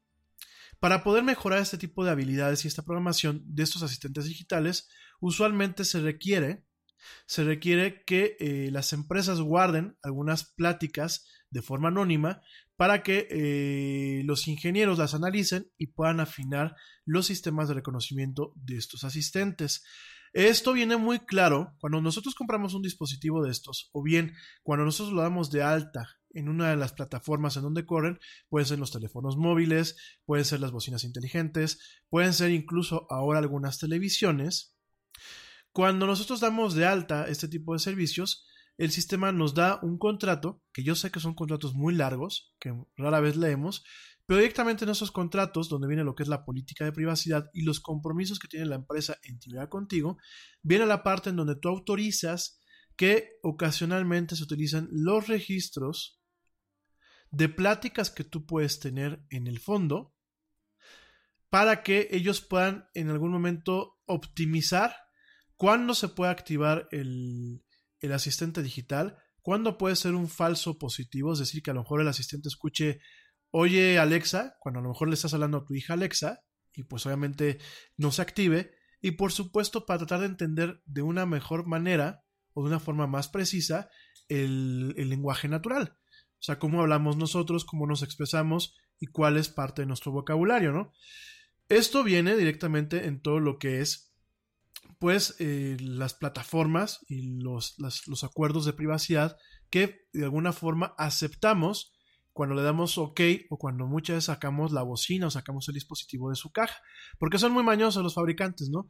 Hay al- algunas bocinas que traen una etiqueta en la caja que dice, al momento de que rompes esa etiqueta, estás aceptando el contrato de privacidad y la política de privacidad que viene en www.tal.tal y estás aceptando totalmente como usuario que eh, te sujetas a esta política de privacidad. Si no te parece, pues tienes tal X número de días para poder devolver este equipo directamente al distribuidor o a la empresa que te lo vendió, ¿no? Esto, bueno, no es nuevo. En el caso de Amazon, pues se sabe, de acuerdo a un reporte de lo que es el medio Bloomberg, se sabe que Amazon emplea a miles de personas alrededor del mundo para eh, analizar ciertas conversaciones y mejorar las capacidades de reconocimiento de voz y de lenguaje natural del asistente digital. Este equipo, este equipo humano, este equipo de personas tiene acceso a grabaciones de eh, voz de eh, clientes reales utilizando dispositivos Alexa, tanto en sus hogares como en sus oficinas. En este caso, en este reporte, se menciona solamente a las voces. Nada es más importante que la salud de tu familia. Y hoy todos buscamos un sistema inmunológico fuerte y una mejor nutrición. Es por eso que los huevos Egglands Best te brindan más a ti y a tu familia. En comparación con los huevos ordinarios, Egglands Best te ofrece 6 veces más vitamina D y 10 veces más vitamina E, además de muchos otros nutrientes importantes, junto con ese sabor delicioso y fresco de la granja que a ti y a tu familia les encanta. Todos queremos lo mejor para nuestras familias. Entonces, ¿por qué no los mejores huevos? Solo Egglands Best. Mejor sabor, mejor nutrición, mejores huevos. Nada es más importante que la salud de tu familia. Y hoy todos buscamos un sistema inmunológico fuerte y una mejor nutrición. Es por eso que los huevos Egglands Best te brindan más a ti y a tu familia. En comparación con los huevos ordinarios, Egglands Best te ofrece 6 veces más vitamina D y 10 veces más vitamina E, además de muchos otros nutrientes importantes, junto con ese sabor delicioso y fresco de la granja que a ti y a tu familia les encanta. Todos queremos lo mejor para nuestras familias. Entonces, ¿por qué no los mejores huevos? Solo Egglands Best. Mejor sabor, mejor nutrición, mejores huevos. bocinas Echo, que eh, las bocinas Echo son las bocinas que te vende directamente Amazon. Sin embargo, te recuerdo que Alexa también corre en dispositivos móviles y en diferentes bocinas como Sonos, como bocinas eh, de Bang Olufsen, en las bocinas Bose, etcétera, ¿no? Entonces, este tipo de grabaciones se transcriben a texto, se anotan y después de que se le hacen ciertas mejoras, se vuelven a alimentar al software para que Alexa aprenda a identificar cuándo se le está hablando y cuándo no, y cómo responder a las peticiones que se le hacen de una forma correcta. Sobre todo en ese sentido también para que Alexa pueda responder a personas que tienen mala adicción. Yo creo que, todo- que todos nos hemos topado con alguien que tiene mala adicción. De hecho, por ejemplo, nosotros tenemos un par de conocidos que cuando hablan, hablan así. Así. Como, ¿se acuerdan que había un oso de, de Hanna Barbera, que era el oso, el oso este, granjero, los Hillbilly Bears? Y, y el papá oso, el apá, hablaba así. Bueno, pues lo que está tratando de hacer Alec, este, Amazon con Alexa es que, pues, pueda entender a ese tipo de personas y que pueda entender lo que directamente se le pregunta, ¿no? Este proceso como tal sí es necesario, porque Alexa como inteligencia artificial tiene límites en su habilidad para autoentrenarse a sí misma, especialmente cuando vienen pues con fraseo como el que te acabo de decir, con acentos, con slang, con palabras regionales y con otro tipo de lenguajes. Por ejemplo, el español es un lenguaje muy difícil porque el español tiene muchos juegos de lenguaje. Es un, idioma que tiene muchas construcciones, tiene, eh, las palabras tienen muchos significados, tienen varias formas de, de decir un, una, una, misma cosa, un mismo sentido, y por supuesto, pues es más difícil entrenar a una, una plataforma como esta dentro de lo que es el contexto del español. En ese sentido, bueno, pues eh, la revista Wire del año pasado eh, comentó que el sistema, si bien tiene técnicas en donde tiene un, sistema de aprendizaje activo, en donde la máquina, utilizando también su conexión a la nube, tiene la capacidad de mejorarse a sí misma y tratar de entender con precisión qué es lo que uno fregados dice. Bueno, pues aquí también comenta que la asistencia humana ha ayudado sustancialmente a eh, romper con los errores dentro de lo que es Alexa. Y en ese sentido también existe un soporte a una técnica que se le, se le, conoce como transfer learning o aprendizaje de transferencia, en donde Alexa intenta aplicar ciertas habilidades previamente aprendidas eh, para eh, poder mejorar de forma automática ciertas eh, cuestiones lingüísticas y de tal forma pues entender de una forma más precisa lo que estamos diciendo, ¿no? Entonces, bueno, eh, en ese sentido, eh, tenemos esta parte digital, pero también tenemos la parte en donde pues hay personas que están constantemente escuchando conversaciones, están analizando más de mil clips o más de mil fragmentos de audio por eh, cada turno laboral de nueve horas, lo cual, bueno, pues es, está cañón. En ese sentido, pues estas fuentes dicen que mucho del tiempo, mucho del trabajo usualmente es mundano.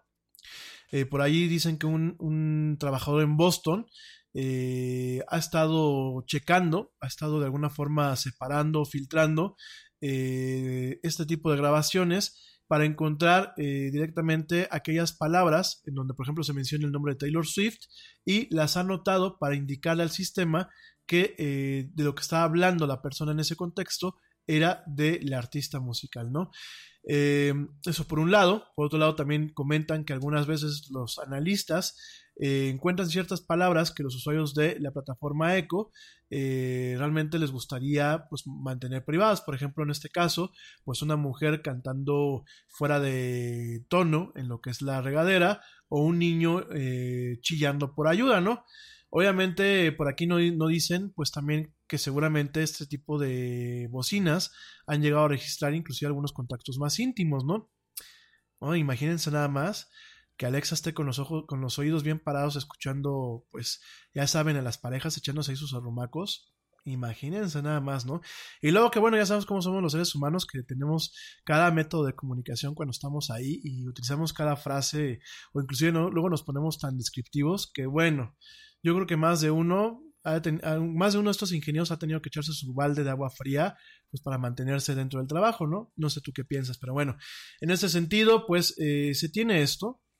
Eh, hay otras veces en donde los trabajadores han escuchado lo que ellos piensan que son crímenes, inclusive balazos y un asalto sexual o una violación sexual.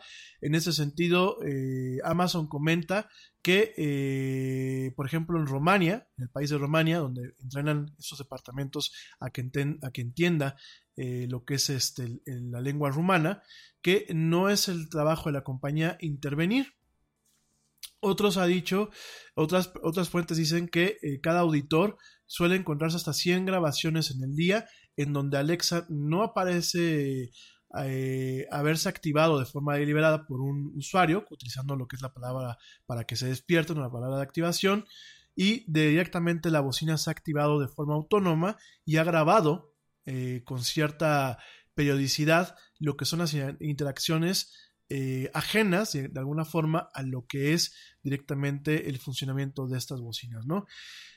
Eh, esto obviamente presupone un problema, porque en algún momento podría, podría, ¿no? Estas conversaciones ser escuchadas por personas que a lo mejor tengan cierta malicia. Entonces, al respecto, bueno, pues es un tema bastante controvertido.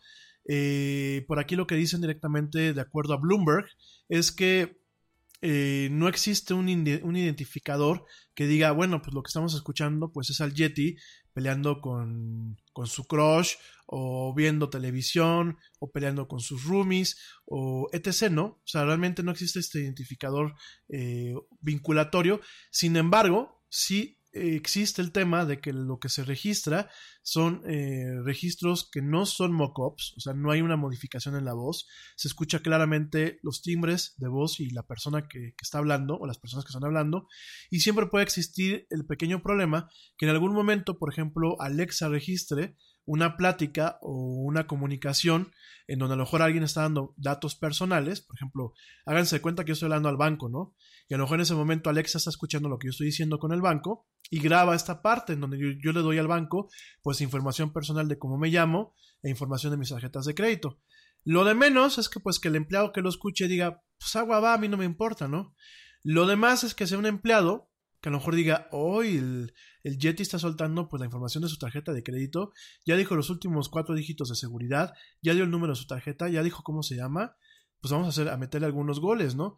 Entonces, bueno, pues nos topamos con ese tipo de problemas en donde realmente yo creo que las empresas tienen que empezar a buscar una forma de poder acotar este tipo de interacciones humanas y realmente construir sistemas que puedan, pues de alguna forma, aprender de sí mismos constantemente, mejorarse a sí mismos y que en algún momento, bueno, pues se vanaglorie y se salvaguarde lo que es la privacidad personal de cada uno de nosotros.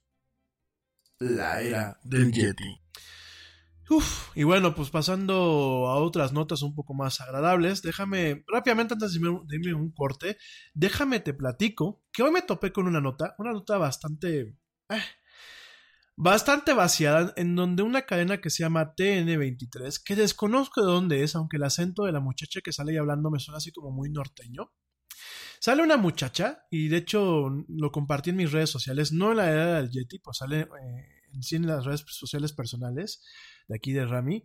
Eh, sale una muchacha con un acento muy norteño diciendo que, pues que la última novedad, la última novedad para los papás que se preocupen, porque es un tema de pedofilia y de pornografía infantil.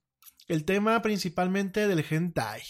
Y el hentai pues es un tema como que viene de los animes, de los animes japoneses que ya en sí son perversos, en donde vemos a entes que van muy vinculados con el demonio como Goku y en donde lo vemos, bueno, pues directamente que el hentai es pornografía infantil. Así que papás tengan cuidado.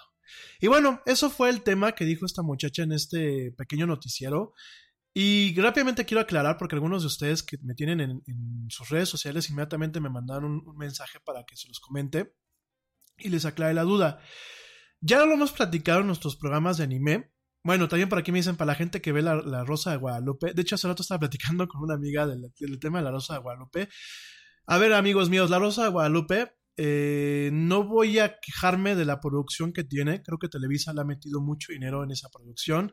No voy a negar que es eh, durante los últimos dos años es el programa que más rating tiene a nivel nacional en la televisión abierta.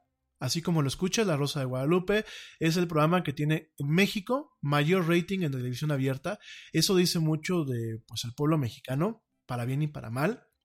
No voy a poner en tela de juicio esto. No voy ni siquiera a criticar a la gente que ve este programa. Creo que en gusto se rompe géneros y creo que tiene cosas muy respetables, muy rescatables y muy, respetables. Sin embargo, ¿cuál es el problema de la Rosa de Guadalupe? El problema, eh, como muchos medios eh, o como muchos contenidos que pertenecen a medios hegemónicos, como lo es una televisora como Televisa o como TV Azteca o como otras televisoras que están a nivel mundial, es que muchas veces distorsionan las noticias o distorsionan los fenómenos. Una, porque no tienen equipo realmente especializado que les diga, oye, esto no es cierto. Dos, para generar rating. Y tres, obviamente para generar un poco de miedo en lo que son estas plataformas modernas. ¿Esto por qué? Porque hay que reconocer que las plataformas de streaming y las plataformas de medios sociales y la misma web como tal, a lo largo del tiempo le han quitado mucha chamba y le han quitado mucho valor y mucha credibilidad a lo que son los medios hegemónicos, como lo puede ser una televisora o como lo pueden ser inclusive ciertos periódicos. Entonces, una estrategia eh, para causar miedo, para tratar de alejar a la gente de estos medios, como lo puede ser pues mi programa o como puede ser directamente un sitio especializado en tecnología o inclusive las mismas redes sociales, en partes para alejarlos, en partes para hacer que los papás, en el caso de la Rosa de Guadalupe, alejen a sus hijos de los videojuegos, porque aunque no hay estudios concretos, porque a nadie les conviene y seguramente más de un patrocinador quitaría su publicidad de una televisora cuando se da cuenta que los videojuegos hoy en día quitan mucho espacio de lo que es el, el tiempo en pantalla. De hecho, en Estados Unidos y en otros países ya existe la tendencia de poner publicidad directamente en los videojuegos con una forma de product placement, de lo cual ya te platicaré más adelante. Pero realmente los videojuegos, el time shifting, que bueno, son estos servicios de televisión de paga con videograbadoras, que pues tú puedes ver el programa cuando tú quieras y lo puedes adelantar o retroceder. Y por supuesto las plataformas de streaming y las redes sociales y la web como tal, pues sí han en algún momento eh, hecho que el rating y la participación, el share, la participación de las televisoras pues, totalmente disminuya, ¿no? Dicho todo esto, bueno, y también de los periódicos, dicho todo esto, pues nos encontramos con que en el caso, por ejemplo, de una producción como La Rosa de Guadalupe, pues primero tenemos a gente ignorante haciendo el programa porque hay gente muy ignorante, de hecho conozco un par de productores que no saben nada de tecnología, ellos nada más paran el, oído, escuchan el chisme, le dicen a los guionistas que escriban sobre algo, de lo que luego se topan en portales que ni siquiera son portales totalmente ratificados, así como lo escriben, lo dramatizan y lo llevan a la radio de una forma, que lo llevan a, a la televisión de una forma bastante mala, ¿no? Tenemos este tema, tenemos el tema de la ignorancia, tenemos el tema de generar un poco el pánico, para que no se acabe esta hegemonía. Y por supuesto tenemos el tema de que cuando generamos ciertos temas que pueden ser desconocidos, pero que pueden ser relevantes en algún momento, pues que se genere un tema de rating, ¿no? Sin embargo, al final del día lo que ocasionan son temas de desinformación y como se los he estado diciendo a lo largo de este programa, eh, que bueno, fíjense que rápidamente paréntesis, hoy cumplimos tres años de que arrancamos la era del Yeti. No voy a poner ni aplausos ni nada, mejor platicamos un poquito acerca de esto mañana. Pero eh, dicho todo esto, déjame te cuento que eh, el tema de la desinformación, pues obviamente sí ocasionamos problemas. Ya platicamos ya que en, la India ocasionó linchamientos, aquí mismo ha ocasionado linchamientos, ha ocasionado pánico moral, ha ocasionado una completa falta de eh, seriedad y de madurez muchas veces por los papás ante sus hijos, que eso a la vez conlleva otro tipo de problemas. Y realmente nos alejamos muchas veces de un tema de confianza hacia los medios especializados, hacia ciertas instituciones e inclusive hacia nosotros mismos como sociedad. Y nos preocupamos por temas que muchas veces no son preocupantes ni son relevantes y dejamos a un lado, por ejemplo, temas que realmente son preocupantes, como el tema de la extorsión digital, lo que es el doxing, lo que es el trolling, el tema del cyberbullying, el, el tema del robo de identidad y cuestiones un poco más precisas como eh, las eh, medidas de precaución que se deben de tomar para el uso co correcto y responsable de este tipo de plataformas y dispositivos, ¿no? Dicho todo esto, déjame te platico, y voy a ser muy breve porque nos vamos a un corte. Yo creo que nos va a dar tiempo de platicar de Wikileaks el día de hoy. Probablemente lo platicamos mañana con un poquito más de calma. Sobre todo porque ustedes me están pidiendo aquí, eh, por ejemplo, Vanessa Romo, Carlos, eh, Carlos Valverde, saludos a Charlie Valverde que nos escucha bastante, y eh, Manuel Pedrosa nos están pidiendo que platique sobre temas del Nintendo Labo, para ahora que viene el Día del Niño, y que platique un poquito acerca de eh, otros temas que tenemos pendientes aquí en la agenda. Ahorita lo vamos a platicar, ¿no? Eh, del Samsung Galaxy, por ejemplo, me están preguntando por acá. Probablemente el tema de Wikileaks lo platiquemos mañana con un poquito más de calma, ¿no? Eh, déjenme regresar al tema principal, el tema del hentai. El tema del hentai, ¿qué es? Bueno, ya te platiqué que es el anime. El anime japonés no son caricaturas como tal. Es un medio de expresión, de expresión artística y de entretenimiento que está utilizando la animación como una plataforma o como un soporte. Así como en su momento Disney utilizó la animación como un soporte, como una plataforma para expresar ciertas ideas. Lo mismo es con el anime japonés. El anime japonés tiene diferentes temas. Encontramos diferentes géneros, el, género shonen, que el shonen, bueno, pues es para los jóvenes, principalmente chavos. Encontramos por ahí algunos géneros para, también para mujeres. Encontramos algunos géneros como el, el, que por ejemplo, pues es un tema en donde existe una cuestión de ambigüedad sexual. Encontramos diferentes géneros, ¿no? El anime es muy diverso y de hecho encontramos producciones para niños, para jóvenes y adolescentes y también encontramos producciones para adultos por sus temáticas, más que inclusive por una representación gráfica, por sus temáticas. Dentro de esto, encontramos un género en el anime principal que se llama Lolicon. El Lolicon eh, intenta plasmar de forma iconográfica lo que es eh, la representación de la colegiala japonesa, que la colegiala japonesa también emana de lo que es el, el arquetipo, que en algún momento este señor, este, este ruso, ahorita se me fue eh, el nombre, te digo cómo se llama, intentó plasmar con Lolita. Bueno, Lolita, eh, el concepto de Lolita, esta, esta, esta obra, obra literaria, que es del de, el escritor rusoamericano Vladimir Nabokov. Bueno, Lolita es eh, el, tema, el, tema de la colegiala o de la, del adolescente que tiene este despertar eh, sexual y este despertar de madurez en torno a convertirse en una mujer.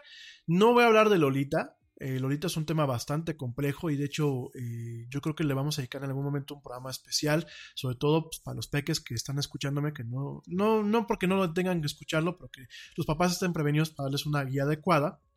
Existe pues este concepto del arquetipo, eh, porque no es un estereotipo, es un arquetipo, es un, tipo de personaje dentro de lo que es el anime japonés y dentro del manga japonés. De hecho, bueno, pues el tema de la, Lolita como tal lo encontramos inclusive en personajes tan inocuos como lo es Sailor Moon o como lo es Sakura de Sakura Card Captors, ¿no? Eh, dentro de esto también encontramos un género que se le conoce como fanservice. El fanservice es cuando directamente el japonés, el, artista o la artista japonés, porque hay que recordar que también hay artistas femeninas en el tema del manga y del anime. De hecho, uno de los grupos más importantes de artistas eh, mujeres en el tema del anime japonés se le llama, se llama Clamp. Que bueno, Clamp pues es, una, es un colectivo de cuatro artistas principales que han hecho series como Las Guerreras Mágicas, lo que es Magic, Magic, eh, Magic Magic Rayer, bueno, perdón, Magic Warrior Rayer, una cosa así en inglés. Aquí en México se llamaba Las Guerreras Mágicas. Obviamente Sakura Car Captors o Car Captors Sakura también está hecha por estas muchachas. Y han hecho otro tipo de series un poco más adultas y un poco más pesadas, que son, bueno, son cuatro mujeres las que hacen tanto el manga como el anime, ¿no? Eh, dentro de lo que es el fanservice, pues muchos de estos artistas lo que hacen es eh, hacer eh, cuestiones un tanto sugerentes en donde vemos a las muchachas ligeras de ropa y muy voluptuosas o a los muchachos muy, muy musculosos y también ligeros de ropa en situaciones que no son explícitamente eróticas o explícitamente sexuales, sin embargo se tiene esta parte del fanservice en donde de alguna forma es como para darle un beneficio a los fans, por eso se llama así en inglés y en japonés, fanservice, ¿no? Hasta aquí, todo lo que te estoy platicando son temas inocuos. Si bien volvemos a lo mismo, hay una segmentación e inclusive el gobierno japonés es muy claro con esa segmentación y de hecho hay censura, hay una censura muy abierta al mismo anime dentro de estos espacios. Dentro de todo lo que te estoy platicando sigue habiendo cierta inocuidad a nivel explícito y a nivel visual. Dentro de lo que es el anime hay varios géneros como te lo estoy diciendo y uno de estos géneros se le conoce como hentai, al igual que lo encontramos en el manga. A ver, el arte, el arte en general, queridos amigos, siempre ha tenido varias facetas. Hay una faceta bastante erótica en el arte, inclusive la encontramos en el arte del Renacimiento, la encontramos también en el arte barroco, la encontramos igual en el arte contemporáneo. De hecho, hay que recordar que Dalí, dentro del movimiento surrealista, pues tiene ciertas obras con cierta carga erótica.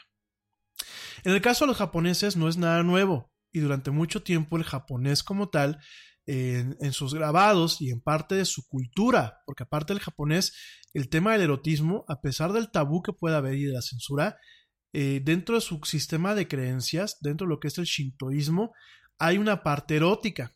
Y nos encontramos diferentes iconos que de hecho van acorde a lo que es la, la fertilidad, lo que es el tema de la virilidad, lo que es el tema también del erotismo y son deidades a las cuales muchas veces el japonés promedio les reza, les hace un homenaje o les guarda un respeto. De hecho, les quiero dar un ejemplo que el sábado no lo platiqué, pero hay un ejemplo eh, muy claro que se llama el tanuki.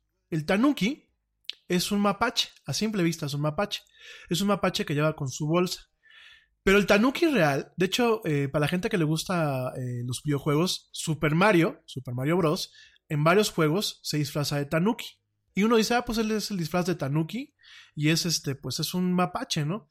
Pero eh, realmente la deidad, eh, el, el icono como tal, pues es un mapache que tiene los genitales, pues del tamaño del mundo, ¿no? Tiene, ah, sí que es un, como decimos aquí en México, pues tiene, los tiene bien puestos el, el- el mapachito, ¿no? Y los tiene súper bien puestos. De hecho, las esculturas que tienen en algunos templos shintoístas, pues sí entras y al principio sí te sacas de onda, ¿no? Y dices, oye, este compadre, ¿qué hace aquí, no? Y esas cosas que, ¿qué le pasó al pobre animal, no? Este, pero bueno, el erotismo, como, al igual que en muchas culturas, queridos amigos, porque dentro también de los mayas, de los aztecas, hay ciertas partes eróticas, al igual que en los romanos, al igual que en los griegos y etc., ¿no? Entonces, dentro de lo que es la cultura japonesa y dentro de este contexto eh, espiritual e histórico, está la parte erótica. Y hay muchos grabados, que lo platicábamos el día que hablamos de anime y de manga hace algunos programas, hay muchos grabados que son netamente eróticos. De hecho, por ahí les platicaba yo de una pintura. Búsquenla en, en Google, no se las voy a escribir aquí en el programa, pero la pintura, por favor, tapen en los oídos a los chavos. La pintura se llama El pulpo que ama a la muchacha en el mar. En grosso modo, así lo podemos encontrar. ¿eh? Y siempre ha sido una parte erótica. Entonces, ¿qué pasa cuando empieza a ver el advenimiento del manga? Que el manga es la historieta cómica japonesa y del anime. Se crea un segmento que se le llama hentai. El hentai es la parte porno o la parte erótica explícita eh, del anime.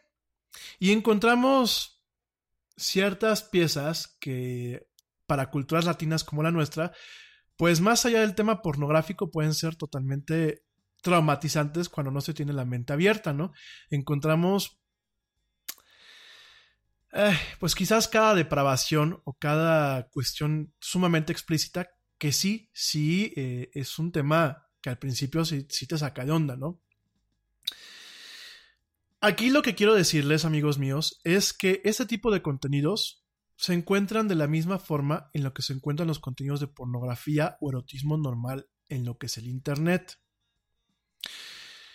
A lo que voy es, no es pornografía infantil, porque de hecho los japoneses son muy minuciosos y muy, muy quisquillosos con las representaciones en donde puedan haber, inclusive en, en términos de animación, una muchacha que sea menor de edad, aunque sea en animación, una muchacha que sea menor de edad o un muchacho que sea menor de edad teniendo relaciones sex sexuales. Es decir, no vamos a encontrarnos de forma oficial a una Sailor Moon posponiéndole con el galán, ¿no? Este, que era, el, ¿cómo se llama el galán? Toxido Mask. O para la gente que estamos un poquito más chavos rucos, pues no nos vamos a encontrar a Candy Candy con Anthony, pues poniéndole, ¿no? O sea, digo, vamos a decir las cosas como son. El gobierno japonés es muy piquismiquis y ha sido muy inflexible al momento de encontrar esta clase de contenidos.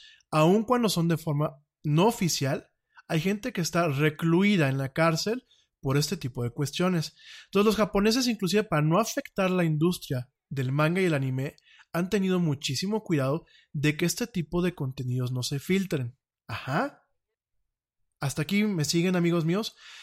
¿Qué pasa? Por supuesto que el tipo de dibujo que hacen muchas veces del anime, estas muchachas que son muy ojonas, o estos muchachos que son muy ojones, pues muchas veces por el tipo de doblaje inclusive, porque la muchacha japonesa tiene una voz muy chillona, pues puede pensarse que son menores de edad, pero no lo son. Ajá. Como tal, no es pornografía infantil, es pornografía, pornografía. Este tipo de pornografía la encontramos pues fácilmente, y de hecho ahorita vamos a hablar después del corte, vamos a hablar del tema en donde el Reino Unido está tomando cartas en el asunto para, para evitar que los chavos, que, que los peques tengan el acceso que actualmente se tiene.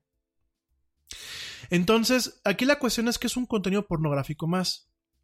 No es un tema de, eh, de ¿cómo se llama? De pornografía infantil. No es un tema en donde al chavo lo metan a la cárcel, como lo decía esta muchacha, eh, por ver ese tipo de contenidos. No es un tema en donde realmente haya un tema de depravación, y de hecho esta señora en este, en este noticiero prácticamente decía que era un tema del diablo. Nada es más importante que la salud de tu familia. Y hoy todos buscamos un sistema inmunológico fuerte y una mejor nutrición. Es por eso que los huevos Egglands Best te brindan más a ti y a tu familia. En comparación con los huevos ordinarios, Egglands Best te ofrece 6 veces más vitamina D y 10 veces más vitamina E, además de muchos otros nutrientes importantes, junto con ese sabor delicioso y fresco de la granja que a ti y a tu familia les encanta. Todos queremos lo mejor para nuestras familias. Entonces, ¿por qué no los mejores huevos? Solo Egglands Best. Mejor sabor, mejor nutrición, mejores huevos. Nada es más importante que la salud de tu familia. Y hoy todos buscamos un sistema inmunológico fuerte y una mejor nutrición. Es por eso que los huevos Egglands Best te brindan más a ti y a tu familia. En comparación con los huevos ordinarios, Egglands Best te ofrece 6 veces más vitamina D y 10 veces más vitamina E, además de muchos otros nutrientes importantes, junto con ese sabor delicioso y fresco de la granja que a ti y a tu familia les encanta. Todos queremos lo mejor para nuestras familias. Entonces, ¿por qué no los mejores huevos? Solo Egglands Best. Mejor sabor, mejor nutrición, mejores huevos. Prácticamente decía que incitaban a hacer cosas que no son. Digo, la pornografía existió toda la vida y el erotismo existió toda la vida. Y creo que, todo, que habemos gente cuerda. Y los casos que si hay, depredadores sexuales, si hay gente enferma, pues es a like con y sin pornografía. Y muchas veces, entre más reprimes a un ser humano con ese tipo de cuestiones, más enferma se vuelve. Hay que recordar que muchos eh, pederastras y muchos depredadores sexuales y depravados emanan de círculos sumamente cerrados y de, círculos sumamente religiosos. Entonces, tampoco podemos hacer eh, de alguna forma eh, no ver esta realidad. El hentai, pues es una categoría más. Es como si uno dijera, pues voy a ver un tema ahí de hombres o de mujeres o de lo que sea. Es un elemento más que está ahí. ¿Qué es la recomendación?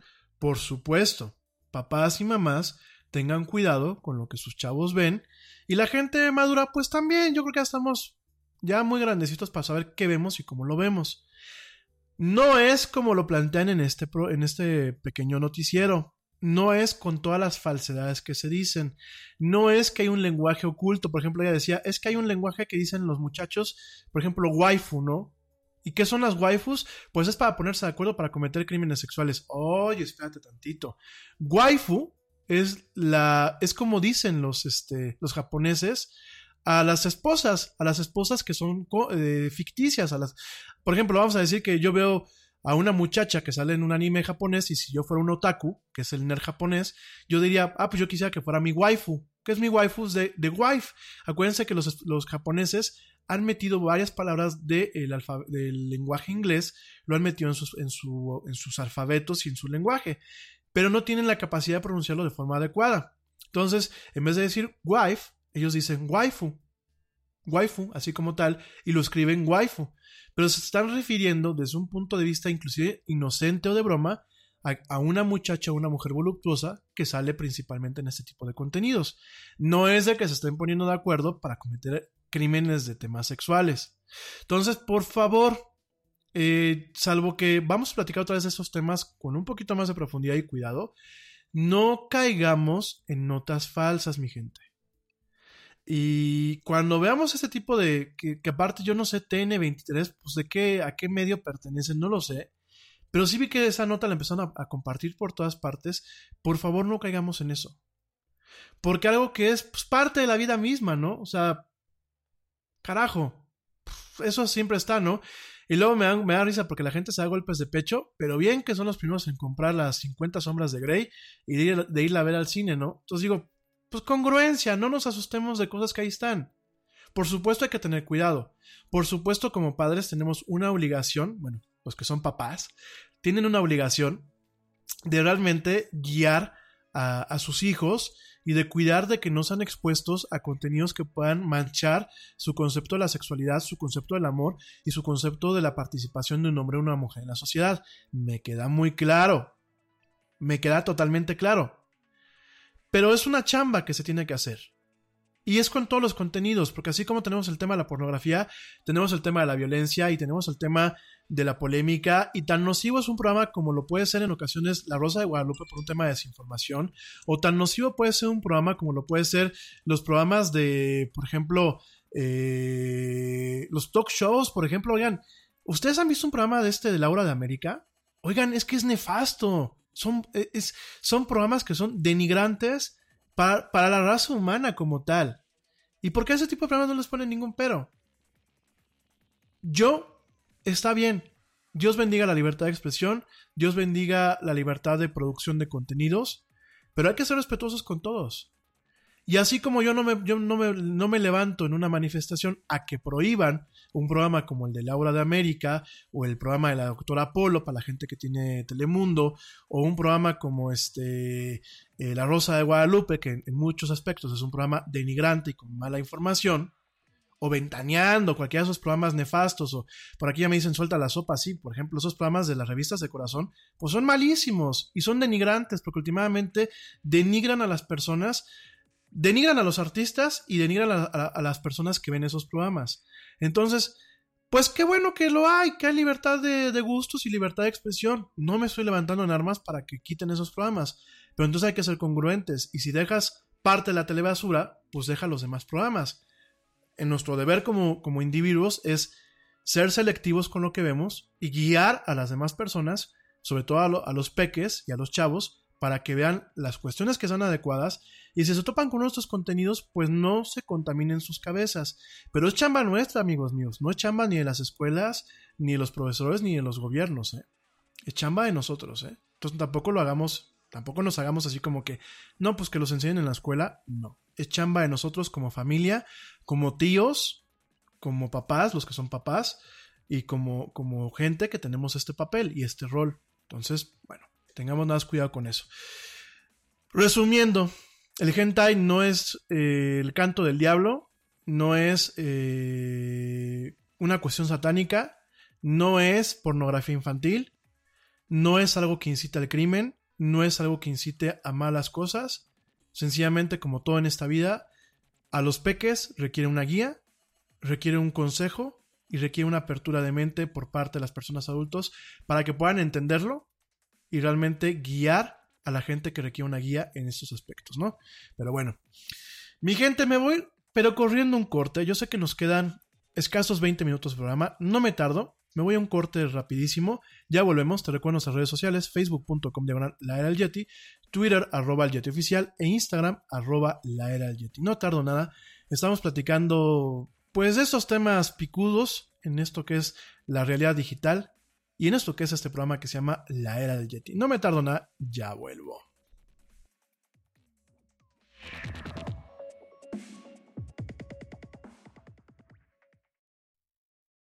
Yo, check this out. Este corte también es moderno. No te vayas.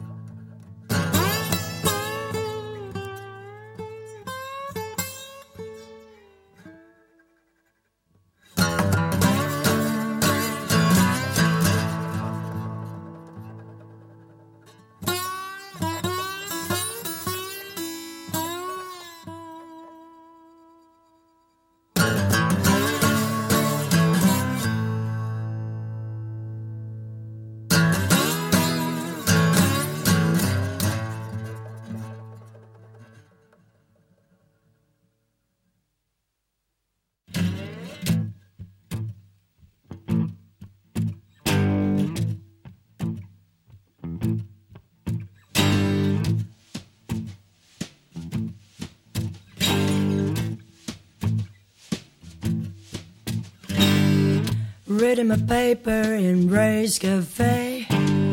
The old guy next to me is loud as day. Ramble and ramble while eating his pie. He dropped his wallet, now it's mine. Sorry, old man, but that's just the way that it is. Don't bother now. Won't have it all to worry about it.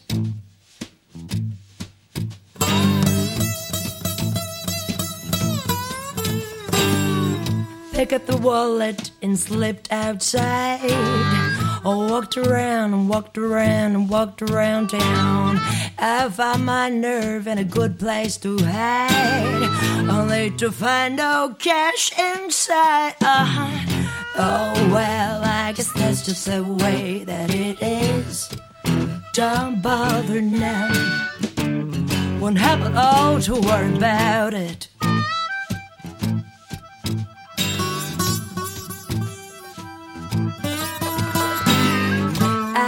Thirsty, so I went to a bar. Met a little darling with the face of a star. In the morning, woke up to find she stole my car along with my heart. Yeah.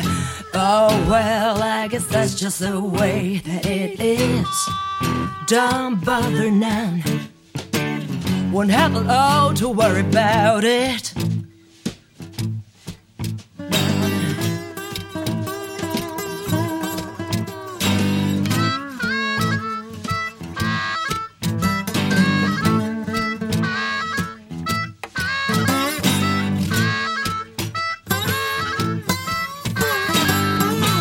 Wish you'd give me back my heart. Um, oh well, I guess that's just the way that it is. Don't bother none. Won't have all to worry about it.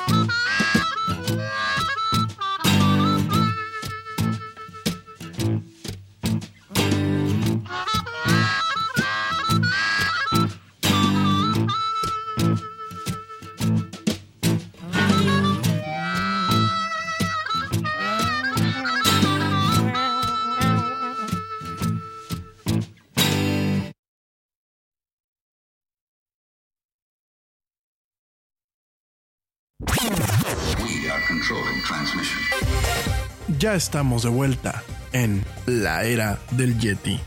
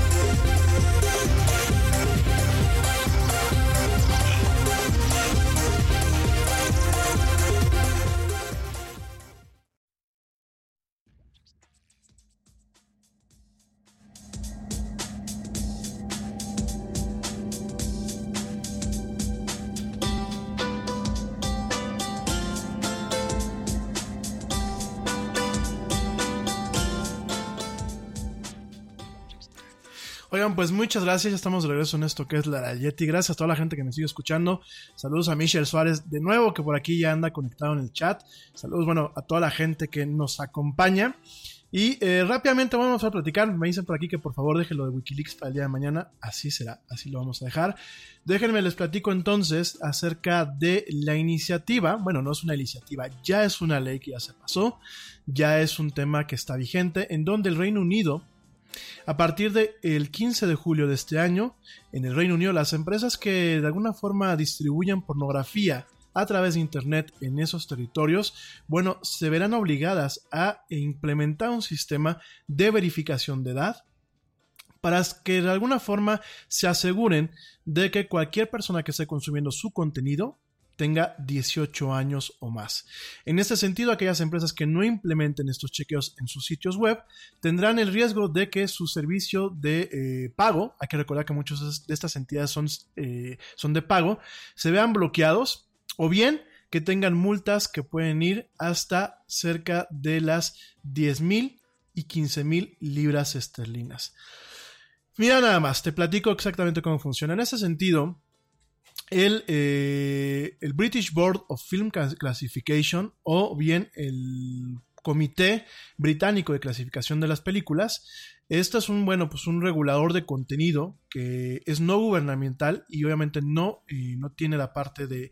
Eh, es una empresa, una entidad de, sin fines de lucro, esta, esta entidad va a estar a cargo de asegurarse de que los sitios web cumplan con nuestras, estas nuevas leyes de verificación de edad.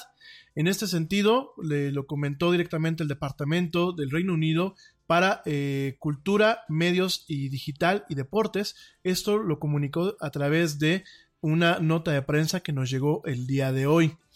Este medio, the British Board of Film Classification o, o BBFC, directamente va a aplicar estas leyes con rigidez y con dureza a los proveedores comerciales de pornografía en línea.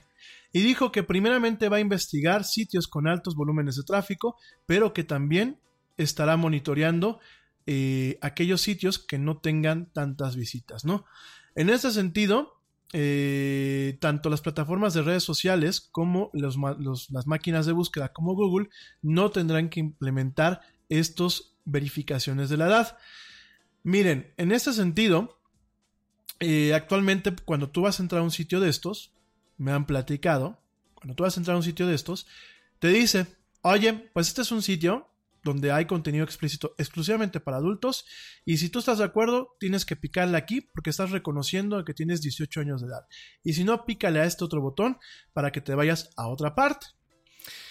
Eso sigue siendo vigente a nivel mundial, pero en el Reino Unido, en lo que es eh, Inglaterra como tal, a partir del 15 de julio, los proveedores, las, páginas web como puede ser eh, Playboy, como puede ser eh, Vivid Video, como lo puede ser Pornhub, como lo puede ser Xvideos, como lo pueden ser todas estas negocios que ya están establecidos en Internet, van a tener que implementar diferentes métodos de control para que realmente se aseguren, pues no de la buena palabra del usuario, sino que directamente se aseguren de que la persona sí es mayor de edad. En ese sentido, el gobierno, el gobierno británico, ha comentado algunos detalles de cómo puede llegar a funcionar. En ese sentido nos dice que las soluciones de verificación de edad eh, pueden, eh, pueden ser desde opciones de baja tecnología como comprar una tarjeta que permita el acceso directamente en una tienda. Es decir, háganse cuenta que este sistema estuviese aquí implementado en México. Entonces tú vas al OXO, obviamente demostrando que eres mayor de edad, compras una tarjeta y con esta tarjeta tiene un código que permite verificar que eres una persona mayor de edad. Eh, también hay otra forma en donde con ciertas aplicaciones tú puedes verificar que el teléfono de donde te estás dando alta pertenezca a una persona que es mayor de edad o bien utilizando una tarjeta de crédito que esté a tu nombre o bien utilizando eh, inclusive la identidad que provee un documento como puede ser el documento de identidad británico o bien inclusive el pasaporte. En este sentido, bueno, pues si tú quieres en algún momento, si tú que vives en Reino Unido, la gente que me escucha en Reino Unido, entonces, eh, si, alguien quiere a partir del 15 de julio entrar a ver uno de estos sitios web, aunque sean gratis, aunque tengas contenidos gratuitos, vas a tener que utilizar una de estas formas de verificación de edad y de identidad en donde, bueno, pues directamente eh, se garantice que la persona que va a poder entrar realmente esté pues directamente en mayoría de edad y en el pleno uso de su eh, uso de razón y de sus facultades mentales, ¿no?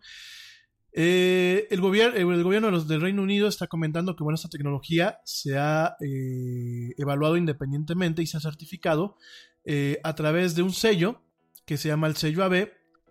No todas las compañías que van a proveer estos checks o estos, estas revisiones van a ser revisadas al menos de que ellos requieren este tipo de revisión. Sin embargo, dice el gobierno eh, británico que es un requerimiento del estándar de que eh, solamente la mínima cantidad de datos personales se utilizan para verificar la edad y que ningún tipo de esta información se comparta con terceras personas.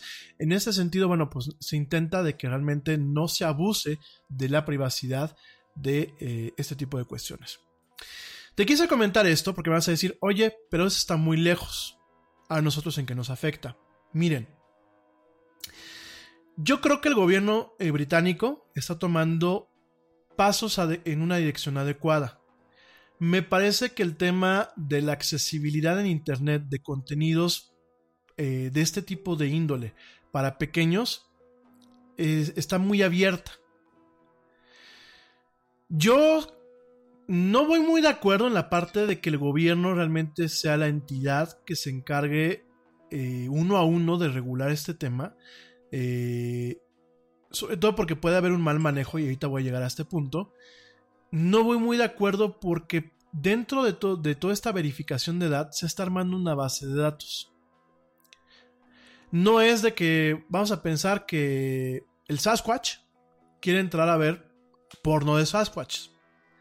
Y este, digo, no, no llegó el Yeti porque ahorita me meto un gol, ¿verdad? Entonces empiezan aquí a ponerme mala cara, ¿no? Pero vamos a pensar que el Sasquatch o fulano de tal quiere, en su mayoría de edad, entrar a ver un contenido de estos. ¿Qué pasa? Yo creo que los mecanismos para verificar la edad está correcto, porque no podemos seguir exponiendo a los menores de edad. Me queda muy claro, no son contenidos para ellos.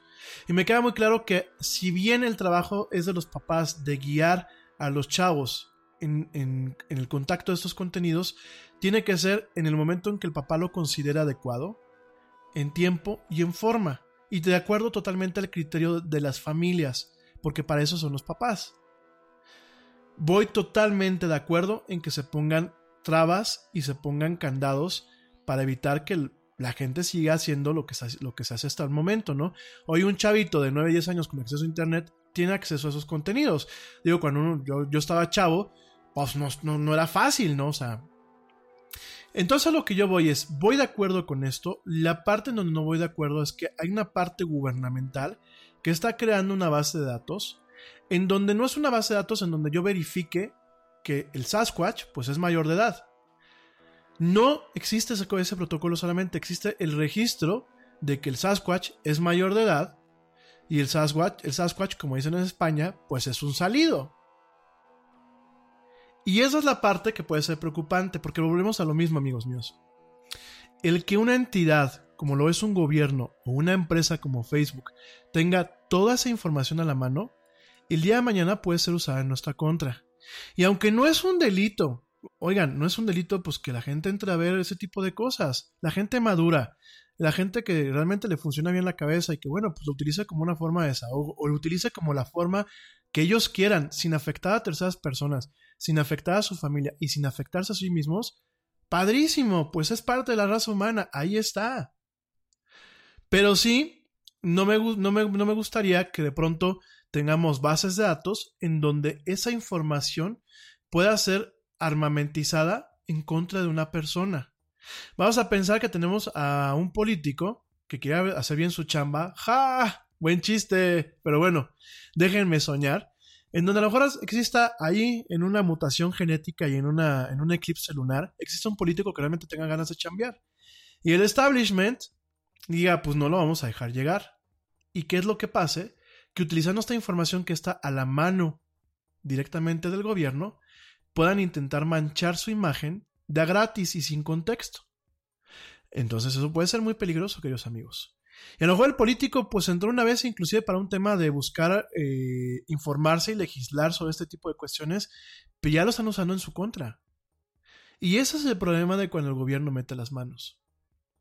Y ese es el problema de que mucho de este tipo de cosas, las ideas son buenas, me parece que son grandiosas, pero la ejecución es mala. Y aquí falta un aspecto de la sociedad civil en donde realmente se diga, a ver padre, papá gobierno, está bien, defendamos a nuestros niños, pero vamos a hacer un parteaguas y vamos a, segmentar las cosas de tal forma que no se guarde el registro de esas personas, que no exista una base de datos que el día de mañana puede caer en malas manos y puede ser algo muy nocivo. Por ejemplo, aquí en México, a mí me daría miedo que se implementara algo así. Porque aquí en México, oigan, lo que siempre les he platicado, ¿no? ¿Cuántas veces al INE, al Instituto Nacional Electoral, se le han perdido el padrón electoral? La base de datos donde viene no solamente nuestros nombres, mi gente, la dirección que vienen nuestras credenciales para votar con fotografía, nuestras fotos, el teléfono, la clave del lector, la CURP. Oigan, esto es un peligro. Imagínense que el día de mañana, porque ese es el peligro de que empiecen los países a marcar este tipo de precedentes. Imagínense que el día de mañana aquí en México a alguien se le ocurra esto. ¿Y qué pasa? No quiero mal hablar de mi país porque orgullosamente soy mexicano, aquí vivo y aquí me pienso morir, primero Dios. Pero ¿qué pasa? A nosotros los mexicanos nos gusta implementar las cosas al churrazo. no, niéguenmelo. No estoy, no estoy siendo malinchista ni mucho menos. Pero miren, intenten pagar la tenencia en un portal de gobierno y díganme si no tengo o no tengo razón. O la gente que son, por ejemplo, contadores, intenten hacer un trámite en el portal electrónico del IMSS y díganme si no tengo razón. Son sistemas que están mal implementados. Entonces vamos a pensar que algún político que quiera ganar votos salga con la ocurrencia de vamos a poner un sistema en donde las empresas que eh, suministren contenidos pornográficos aquí en México tengan que hacer esta validación. Yo le aplaudo. Lo malo va a ser que la van a implementar mal. Y al rato la base de datos de la gente que accede con su, con su derecho humano a acceder a, a este tipo de contenidos, con la madurez y con el uso de razón, al rato esté una lista y esa lista se, pueda, eh, se pierda, se utiliza con fines nefarios y volvamos al punto que nos está ocurriendo, por ejemplo, con las bases de datos que se han perdido, por ejemplo, con Facebook o con el INE o con las empresas de bancos, porque por ahí por ahí me dijo un pajarito que una base de datos de cerca de 55 mil cuentavientes de un banco, de un banco de origen británico, eh, fue encontrada en un servidor de Amazon. Y eso fue porque se la subió a una empresa de marketing para que les hagan telemarketing. Desafortunadamente, no solamente la bajaron la empresa de telemarketing, sino la bajaron los hackers. Y ahí vienen nombres de sus cuentavientes, nombres, teléfonos y direcciones. No voy a decir la entidad porque todavía es muy peligroso. Y espero que estén resolviendo este, este problema. Pero en los foros de hackers, la base de datos de este, esta institución financiera de origen británico están a la mano de todos. Entonces, si un banco no tiene cuidado... Nada es más importante que la salud de tu familia. Y hoy todos buscamos un sistema inmunológico fuerte y una mejor nutrición. Es por eso que los huevos Egglands Best te brindan más a ti y a tu familia. En comparación con los huevos ordinarios, Egglands Best te ofrece 6 veces más vitamina D y 10 veces más vitamina E, además de muchos otros nutrientes importantes, junto con ese sabor delicioso y fresco de la granja que a ti y a tu familia les encanta. Todos queremos lo mejor para nuestras familias. Entonces, ¿por qué no los mejores huevos? Solo Egglands Best. Mejor sabor, mejor nutrición, mejores huevos. Te preocupas por la salud de tu familia y hoy un sistema inmunológico fuerte y una mejor nutrición son más importantes que nunca. Es por eso que los huevos Egglands Best te brindan más a ti y a tu familia. En comparación con los huevos ordinarios, Egglands Best te ofrece 6 veces más vitamina D y 10 veces más vitamina E, además de muchos otros nutrientes importantes, junto con ese delicioso sabor fresco de granja que a ti y tu familia les encanta. No son tiempos ordinarios, entonces, ¿por qué darle a tu familia huevos ordinarios? Solo Egglands Best. Mejor sabor, mejor nutrición, mejores huevos. Imagínense el gobierno. Y ese es el problema, amigos míos. Y esa es parte del debate y se los dije. Voy a tocar un tema muy polémico y es, por un lado tenemos el tema de proteger a los chavitos, pero por otro lado es el tema de ¿y nosotros?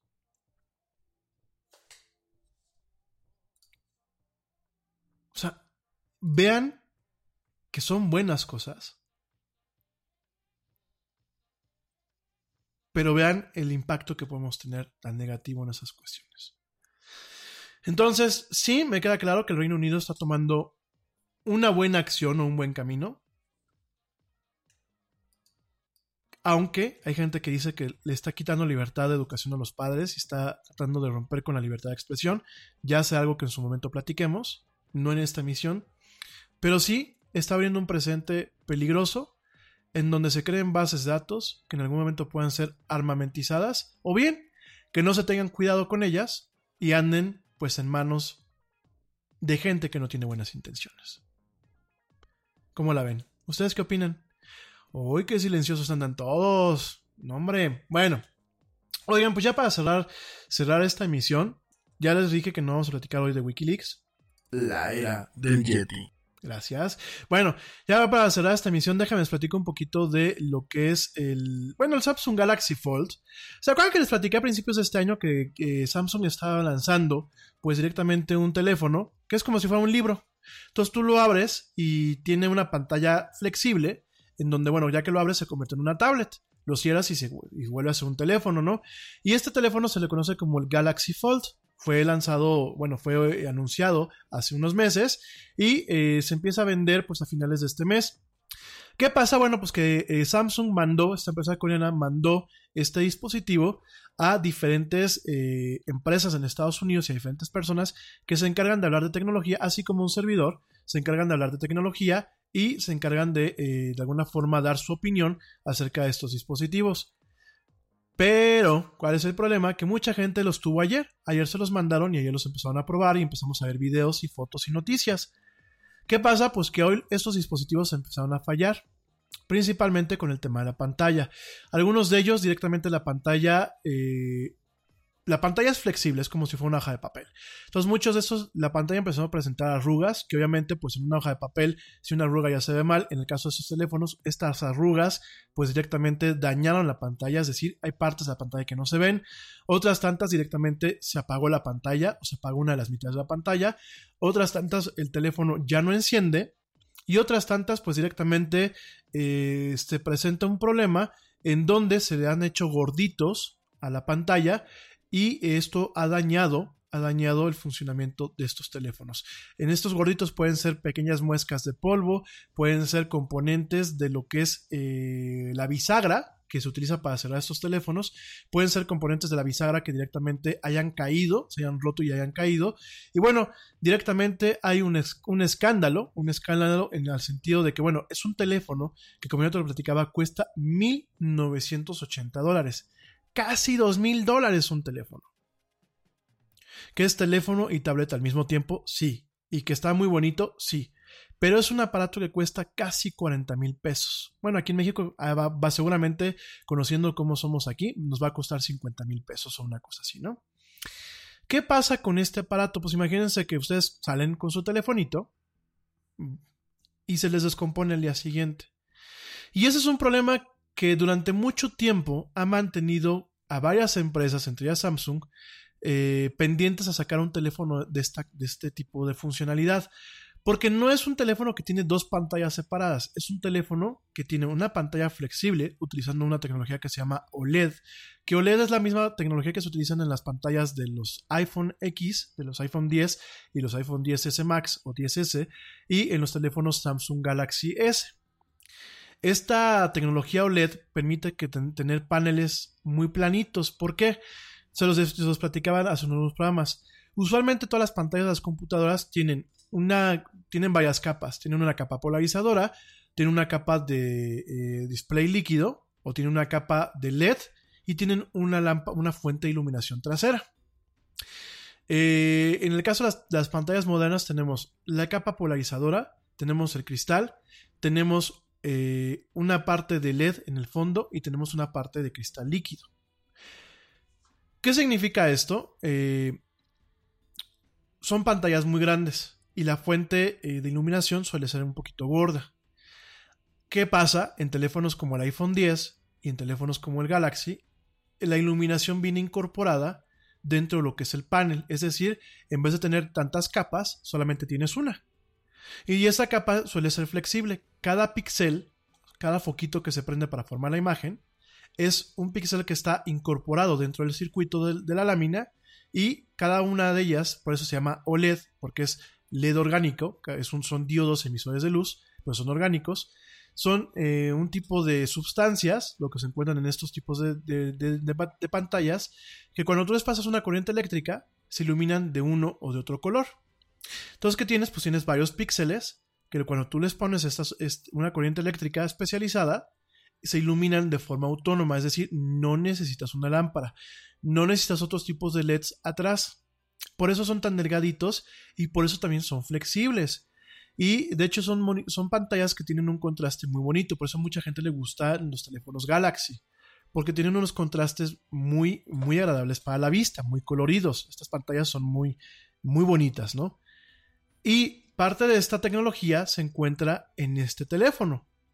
Entonces tú lo abres el teléfono y lo que estás abriendo es como si fuera una, hoja de papel. Tienes el monitor pegado al aparato y tienes una pantalla completa. Pero, como todo el, eh, dispositivo electrónico, pues obviamente cualquier detalle o cualquier daño que tengas en alguna parte del circuito, estás dañando directamente toda la pantalla. Y eso es lo que está pasando. Y tenemos a gente como Steve Kovac, como Mac Gumman, como Marques Brownlee, como Des o como Dieter Bonn de grandes medios allá en Estados Unidos, Aquí este, en México no sé si alguien les mandaron a 1.0, al, al, buen Javier Matuk, no sé si les mandaron una unidad para, para poderla comentar con su público, desconozco, no me he metido al portal de 1.0, pero bueno, estas personas que te acabo de decir que son de alguna forma ciertas celebridades en este tema de la tecnología en Estados Unidos, pues se topan con que su dispositivo, así que la mañana siguiente dejó de funcionar. Y aquí la advertencia es para la gente que en algún momento se le antoje y tenga el capital para comprarse un teléfono de estos, mi recomendación es no lo hagan. Ya déjense del costo. No lo hagan porque es todavía la versión 1 de una tecnología muy nueva. Realmente ese tipo de aparatos están hechos para personas que se le conocen como early adopters o aquellas personas que les gusta mantenerse al día, que tienen pues, realmente bolsillos desechables en cuanto al tema de, la cartera, del dinero, o que tienen mucho dinero, y que realmente pues tienen la capacidad de que si este teléfono no va, les va a funcionar a los dos o tres días, pues tienen hasta el tiempo para irse a quejar directamente con Samsung y que les estén cambiando y cambiando los aparatos hasta que funcionen. Esto es lo que pasa con todas las tecnologías nuevas, siempre hay un defecto. Yo por eso a mucha gente no le recomiendo que compren la primera versión de los aparatos que van saliendo. Eh, yo quiero pensar que Samsung pues atenderá en tiempo y en forma ese tipo de problemas y quiero pensar que las versiones comerciales no lo tengan. Sin embargo, por la naturaleza de la tecnología, yo pienso que pues es un riesgo, además de que son teléfonos muy frágiles, y pues yo creo que ni a ti ni a mí nos gustaría que el día de mañana pues compres un teléfono con muchos esfuerzos que te cueste 40 mil, 50 mil pesos para que en tres o cuatro días se descomponga porque estornudaste o porque lo doblaste mal o porque sencillamente este tipo de dispositivos salieron más dedicados que una que una, un florero o que un vaso de cristal. Pero bueno. Nada más para que lo sepas. Oigan, y ya para finalizar, por aquí me están preguntando qué es eso del Nintendo Labo. Mañana lo vamos a terminar de platicar. Pero bueno, Nintendo Labo el, se lanzó el año pasado. Es, una, es un juego y al mismo tiempo es una plataforma que Nintendo lanzó para su consola Switch. Y parte del truco de este Nintendo Labo es que eh, tú compras las cajas, viene un juego, por supuesto viene la parte electrónica, pero lo que más, lo que más te va a llamar la atención es el montón de cartón que viene en estas cajas, no directamente en las cajas, sino en las piezas que vienen. Entonces, ¿qué pasa con esto del Nintendo Labo? Tú puedes armar, por ejemplo, pianos, casas, eh, juguetes, cañas de pescar, en donde tú las armas a mano, todo en cartón, en cartón de alta densidad, o sea, cartón eh, firme, y ya que las tienes armado, conectas con ciertos eh, dispositivos y con ciertas prerrogativas, conectas tu Nintendo Switch, jalas el programa y, por ejemplo, la versión del piano, tú armas el piano totalmente de cartón, pero uno de los controles de la Nintendo Switch tiene una pequeña cámara. Entonces tú conectas esa cámara a una, bueno, la pones en un estante del piano. Las teclas del piano y algunos componentes del piano tienen unas, unas etiquetas eh, que, reflejan la luz infrarroja. ¿Y qué pasa? Cuando tú tocas cada una de esas teclas, la cámara la registra y automáticamente este movimiento lo ves reflejado en el software. De tal forma que tú tocas y ves que en la pantalla estás tocando el piano y suena la melodía del piano. Esto que tiene, tienes varias cosas. Tienes un tema en donde los niños no tienen que estar enviciados jugando la consola. De hecho, el sábado que estuve ahí en Juventino Rosas, y les mando un fuerte abrazo a los papás y a los amigos que estuvieron allí aguantándome en la plática que casi duró cuatro horas. Mil, mil gracias. Gracias, Michelle, que tú también anduviste por ahí. Este, yo les platicaba que una de las consolas que para mí me gustan, eh, para los niños y para toda la familia, es la Nintendo Switch. Y parte de lo que me gusta es por esto, por este tipo de plataforma que es la Nintendo Labo. Entonces tú tienes un fin de semana en donde ves de que, de que el niño se siente enfrente a la televisión y se envicia, tiene la capacidad de sentarse en una mesa con sus hermanos y con sus papás para armar alguna de esas actividades.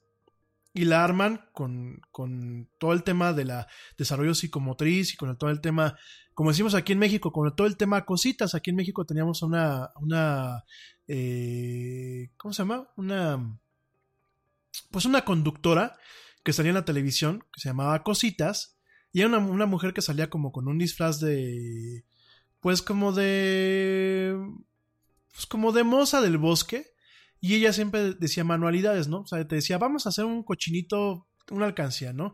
Y te enseñabas un cochinito con cuestiones que tuvieras en la casa y era una forma para que los papás estuvieran con los, con los niños interactuando. Lo mismo es el Nintendo Labo, nada más que en vez de tener a cositas, tienes un software que te va guiando para armar este tipo de actividades.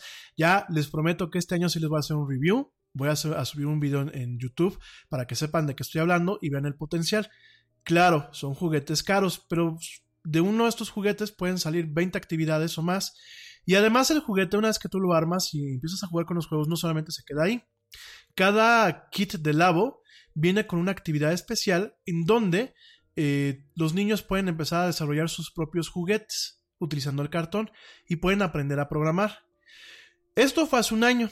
A mediados del año pasado lanzó una plataforma que se llamaba Vehículos, en donde tú podías armar un volante, podías armar una palanca de velocidades, podías armar un periscopio y el software de alguna forma recreaba el que tú estuvieses manejando un coche con un volante hecho de cartón o una palanca de velocidades hecha de cartón o un joystick para volar aviones hecho totalmente de cartón. Y ahora este año lanzó, lanzó eh, dos kits que se llaman eh, Labo, Labo VR en donde Nintendo dice, vamos a sumarnos al tema de la realidad virtual, esto donde tú te pones un casco o un visor y puedes ver todo en tercera dimensión y de una forma inmersiva, pero en vez de yo venderte un kit como lo hace directamente PlayStation, un kit electrónico como lo hace Oculus, yo te voy a vender un kit que lo vas a armar en cartón. Entonces tú vas a armar tu visor de realidad virtual en, en cartón y vas a armar ciertas actividades como por ejemplo hay una máscara de elefante que con la máscara de elefante tú puedes este, controlar ciertas cosas en el entorno virtual como si fuera un brazo mecánico o puedes hacer esculturas o puedes armar también una, especie como de rifle en donde tú puedes lanzar ciertas burbujas y ciertos este, pelotitas a un entorno virtual como si fuera un rifle virtual o bien también puedes armar em, una, este, ¿cómo se llama? Es el, eh, un visor normal en donde tú puedes recorrer ciertas partes, o una cámara fotográfica en donde tú te pones detrás del visor de la cámara fotográfica en un entorno virtual, que en este caso pues tienes el mar, tienes las, las, montañas, bueno, tienes diferentes juegos, ¿no? Aquí la cosa es que no tienes solamente la parte para que te puedas enviciar con los juegos, sino tienes la parte en donde con tu familia te puedes sentar a armar las diferentes actividades.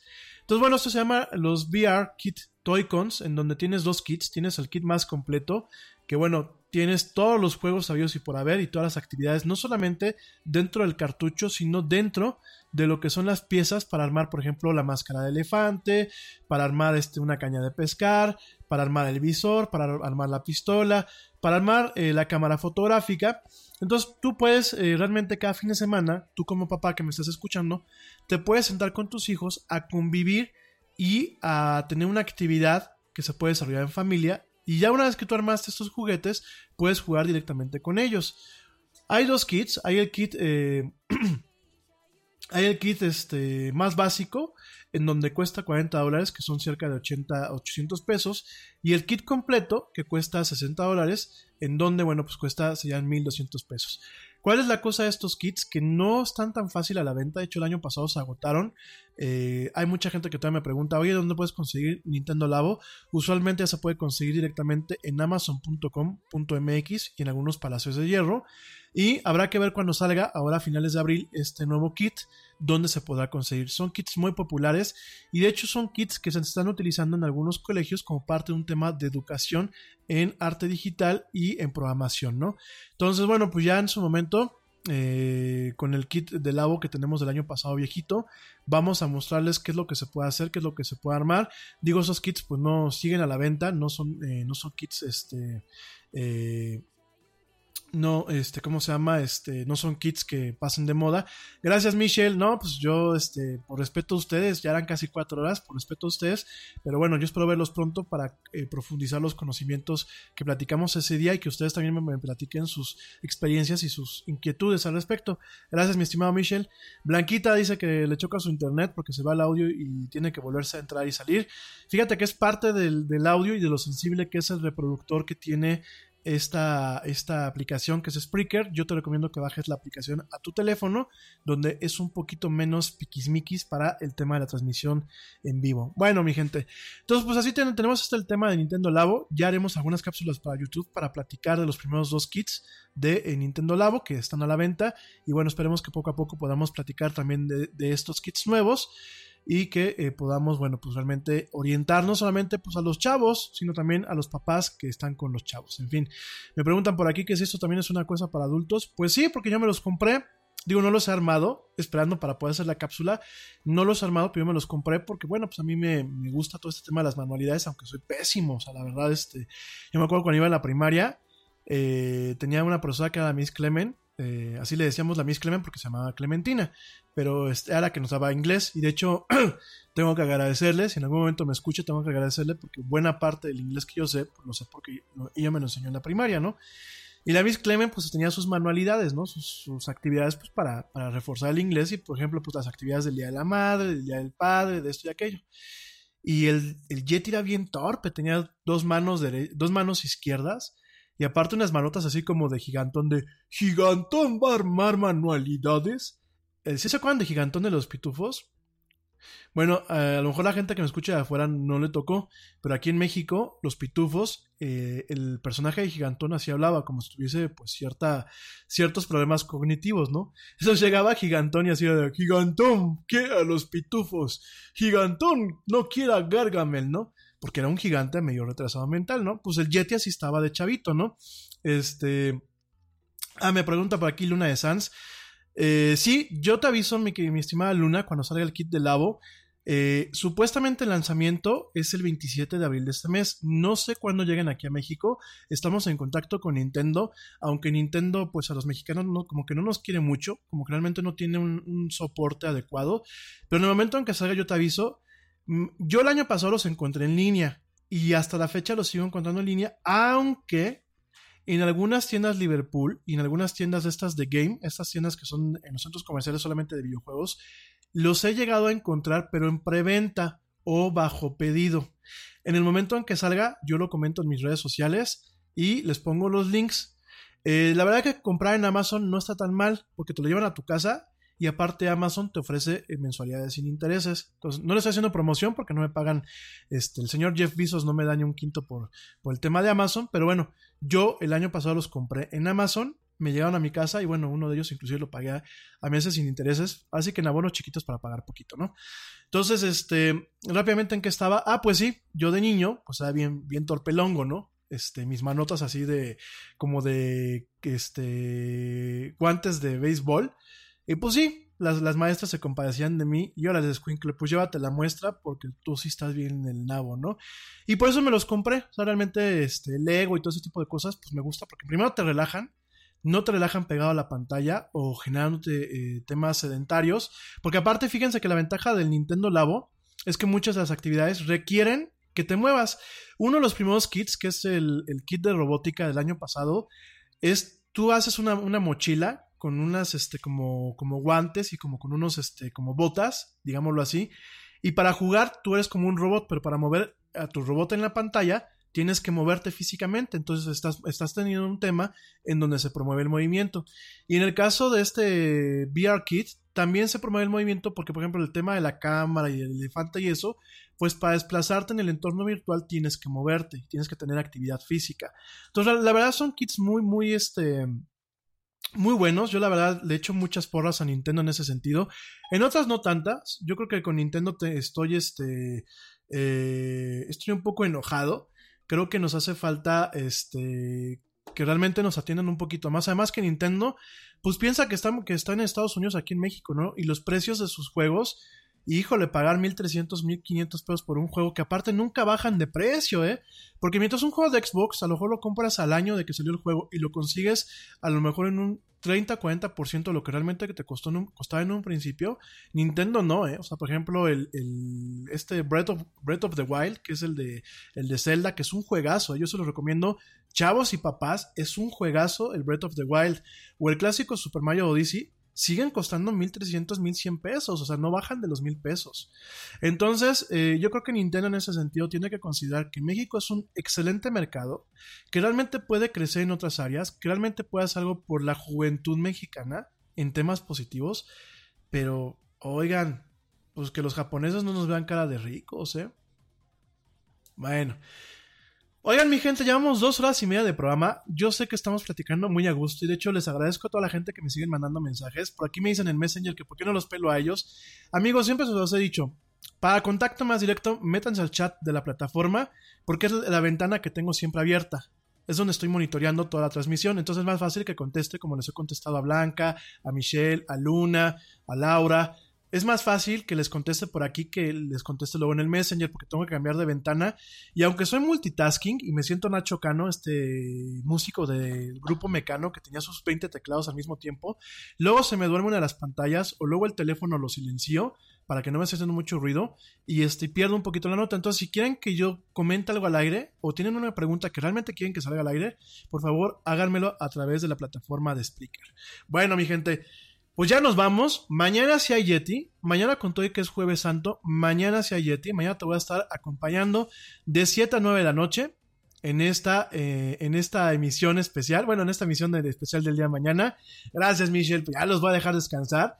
Y este, pero mañana seguimos. Si me acompañan mañana, este, ya para mañana podemos platicar y ya lo, lo comentamos. Este, mil gracias, gracias por favor. Eh, bueno, gracias a todos por los que me han escuchado. Por favor, mañana nos escuchamos en punto a las 7 pm, hora central de México, en una misión más de esto que es la era del Yeti. Gracias a todos. Gente que me escucha ahorita en vivo, que tengan una excelente noche, que descansen, que cenen rico, que disfruten esta, esta mitad de semana. Ya para muchos mañana ya empieza a ser festivo o trabajan mediodía. Si mañana tienen que trabajar, espero que les sea muy leve. Mi gente que trabaja el viernes, también espero que les sea muy leve. En general, espero que tengan mañana un excelente día que tengan un día colmado de bendiciones, que tengan un día colmado de mucha luz, de mucha buena vibra y de muchas alegrías. Que Dios me los acompañe a todos. Gracias también a la gente que me está escuchando en diferido. Si me estás escuchando ya sea de noche o de día, bueno, espero que tengas un maravilloso día o una maravillosa noche y gracias por escucharme. Nos seguimos escuchando mañana en punto a las 7 pm, hora central de México, en esto que es la era del Yeti. Yo soy Rami Loaiza. Gracias, Blanquita. Yo soy Rami Loaiza. Este, vas a ver.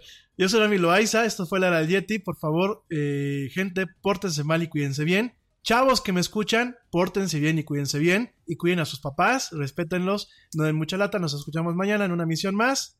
Pásenla padre. Y bueno, como dice el tío Yeti, vámonos. ¿Por qué? Pues porque ya nos vieron. Nos escuchamos el día de mañana.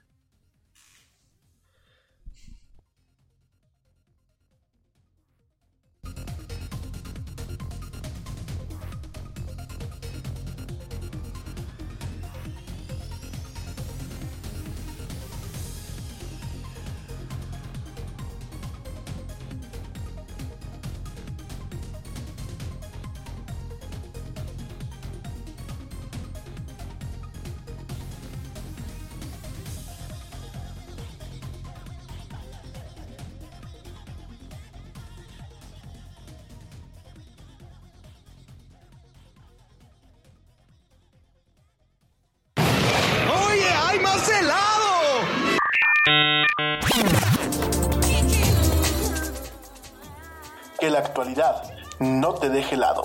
Te esperamos en la siguiente emisión de La Era del Yeti.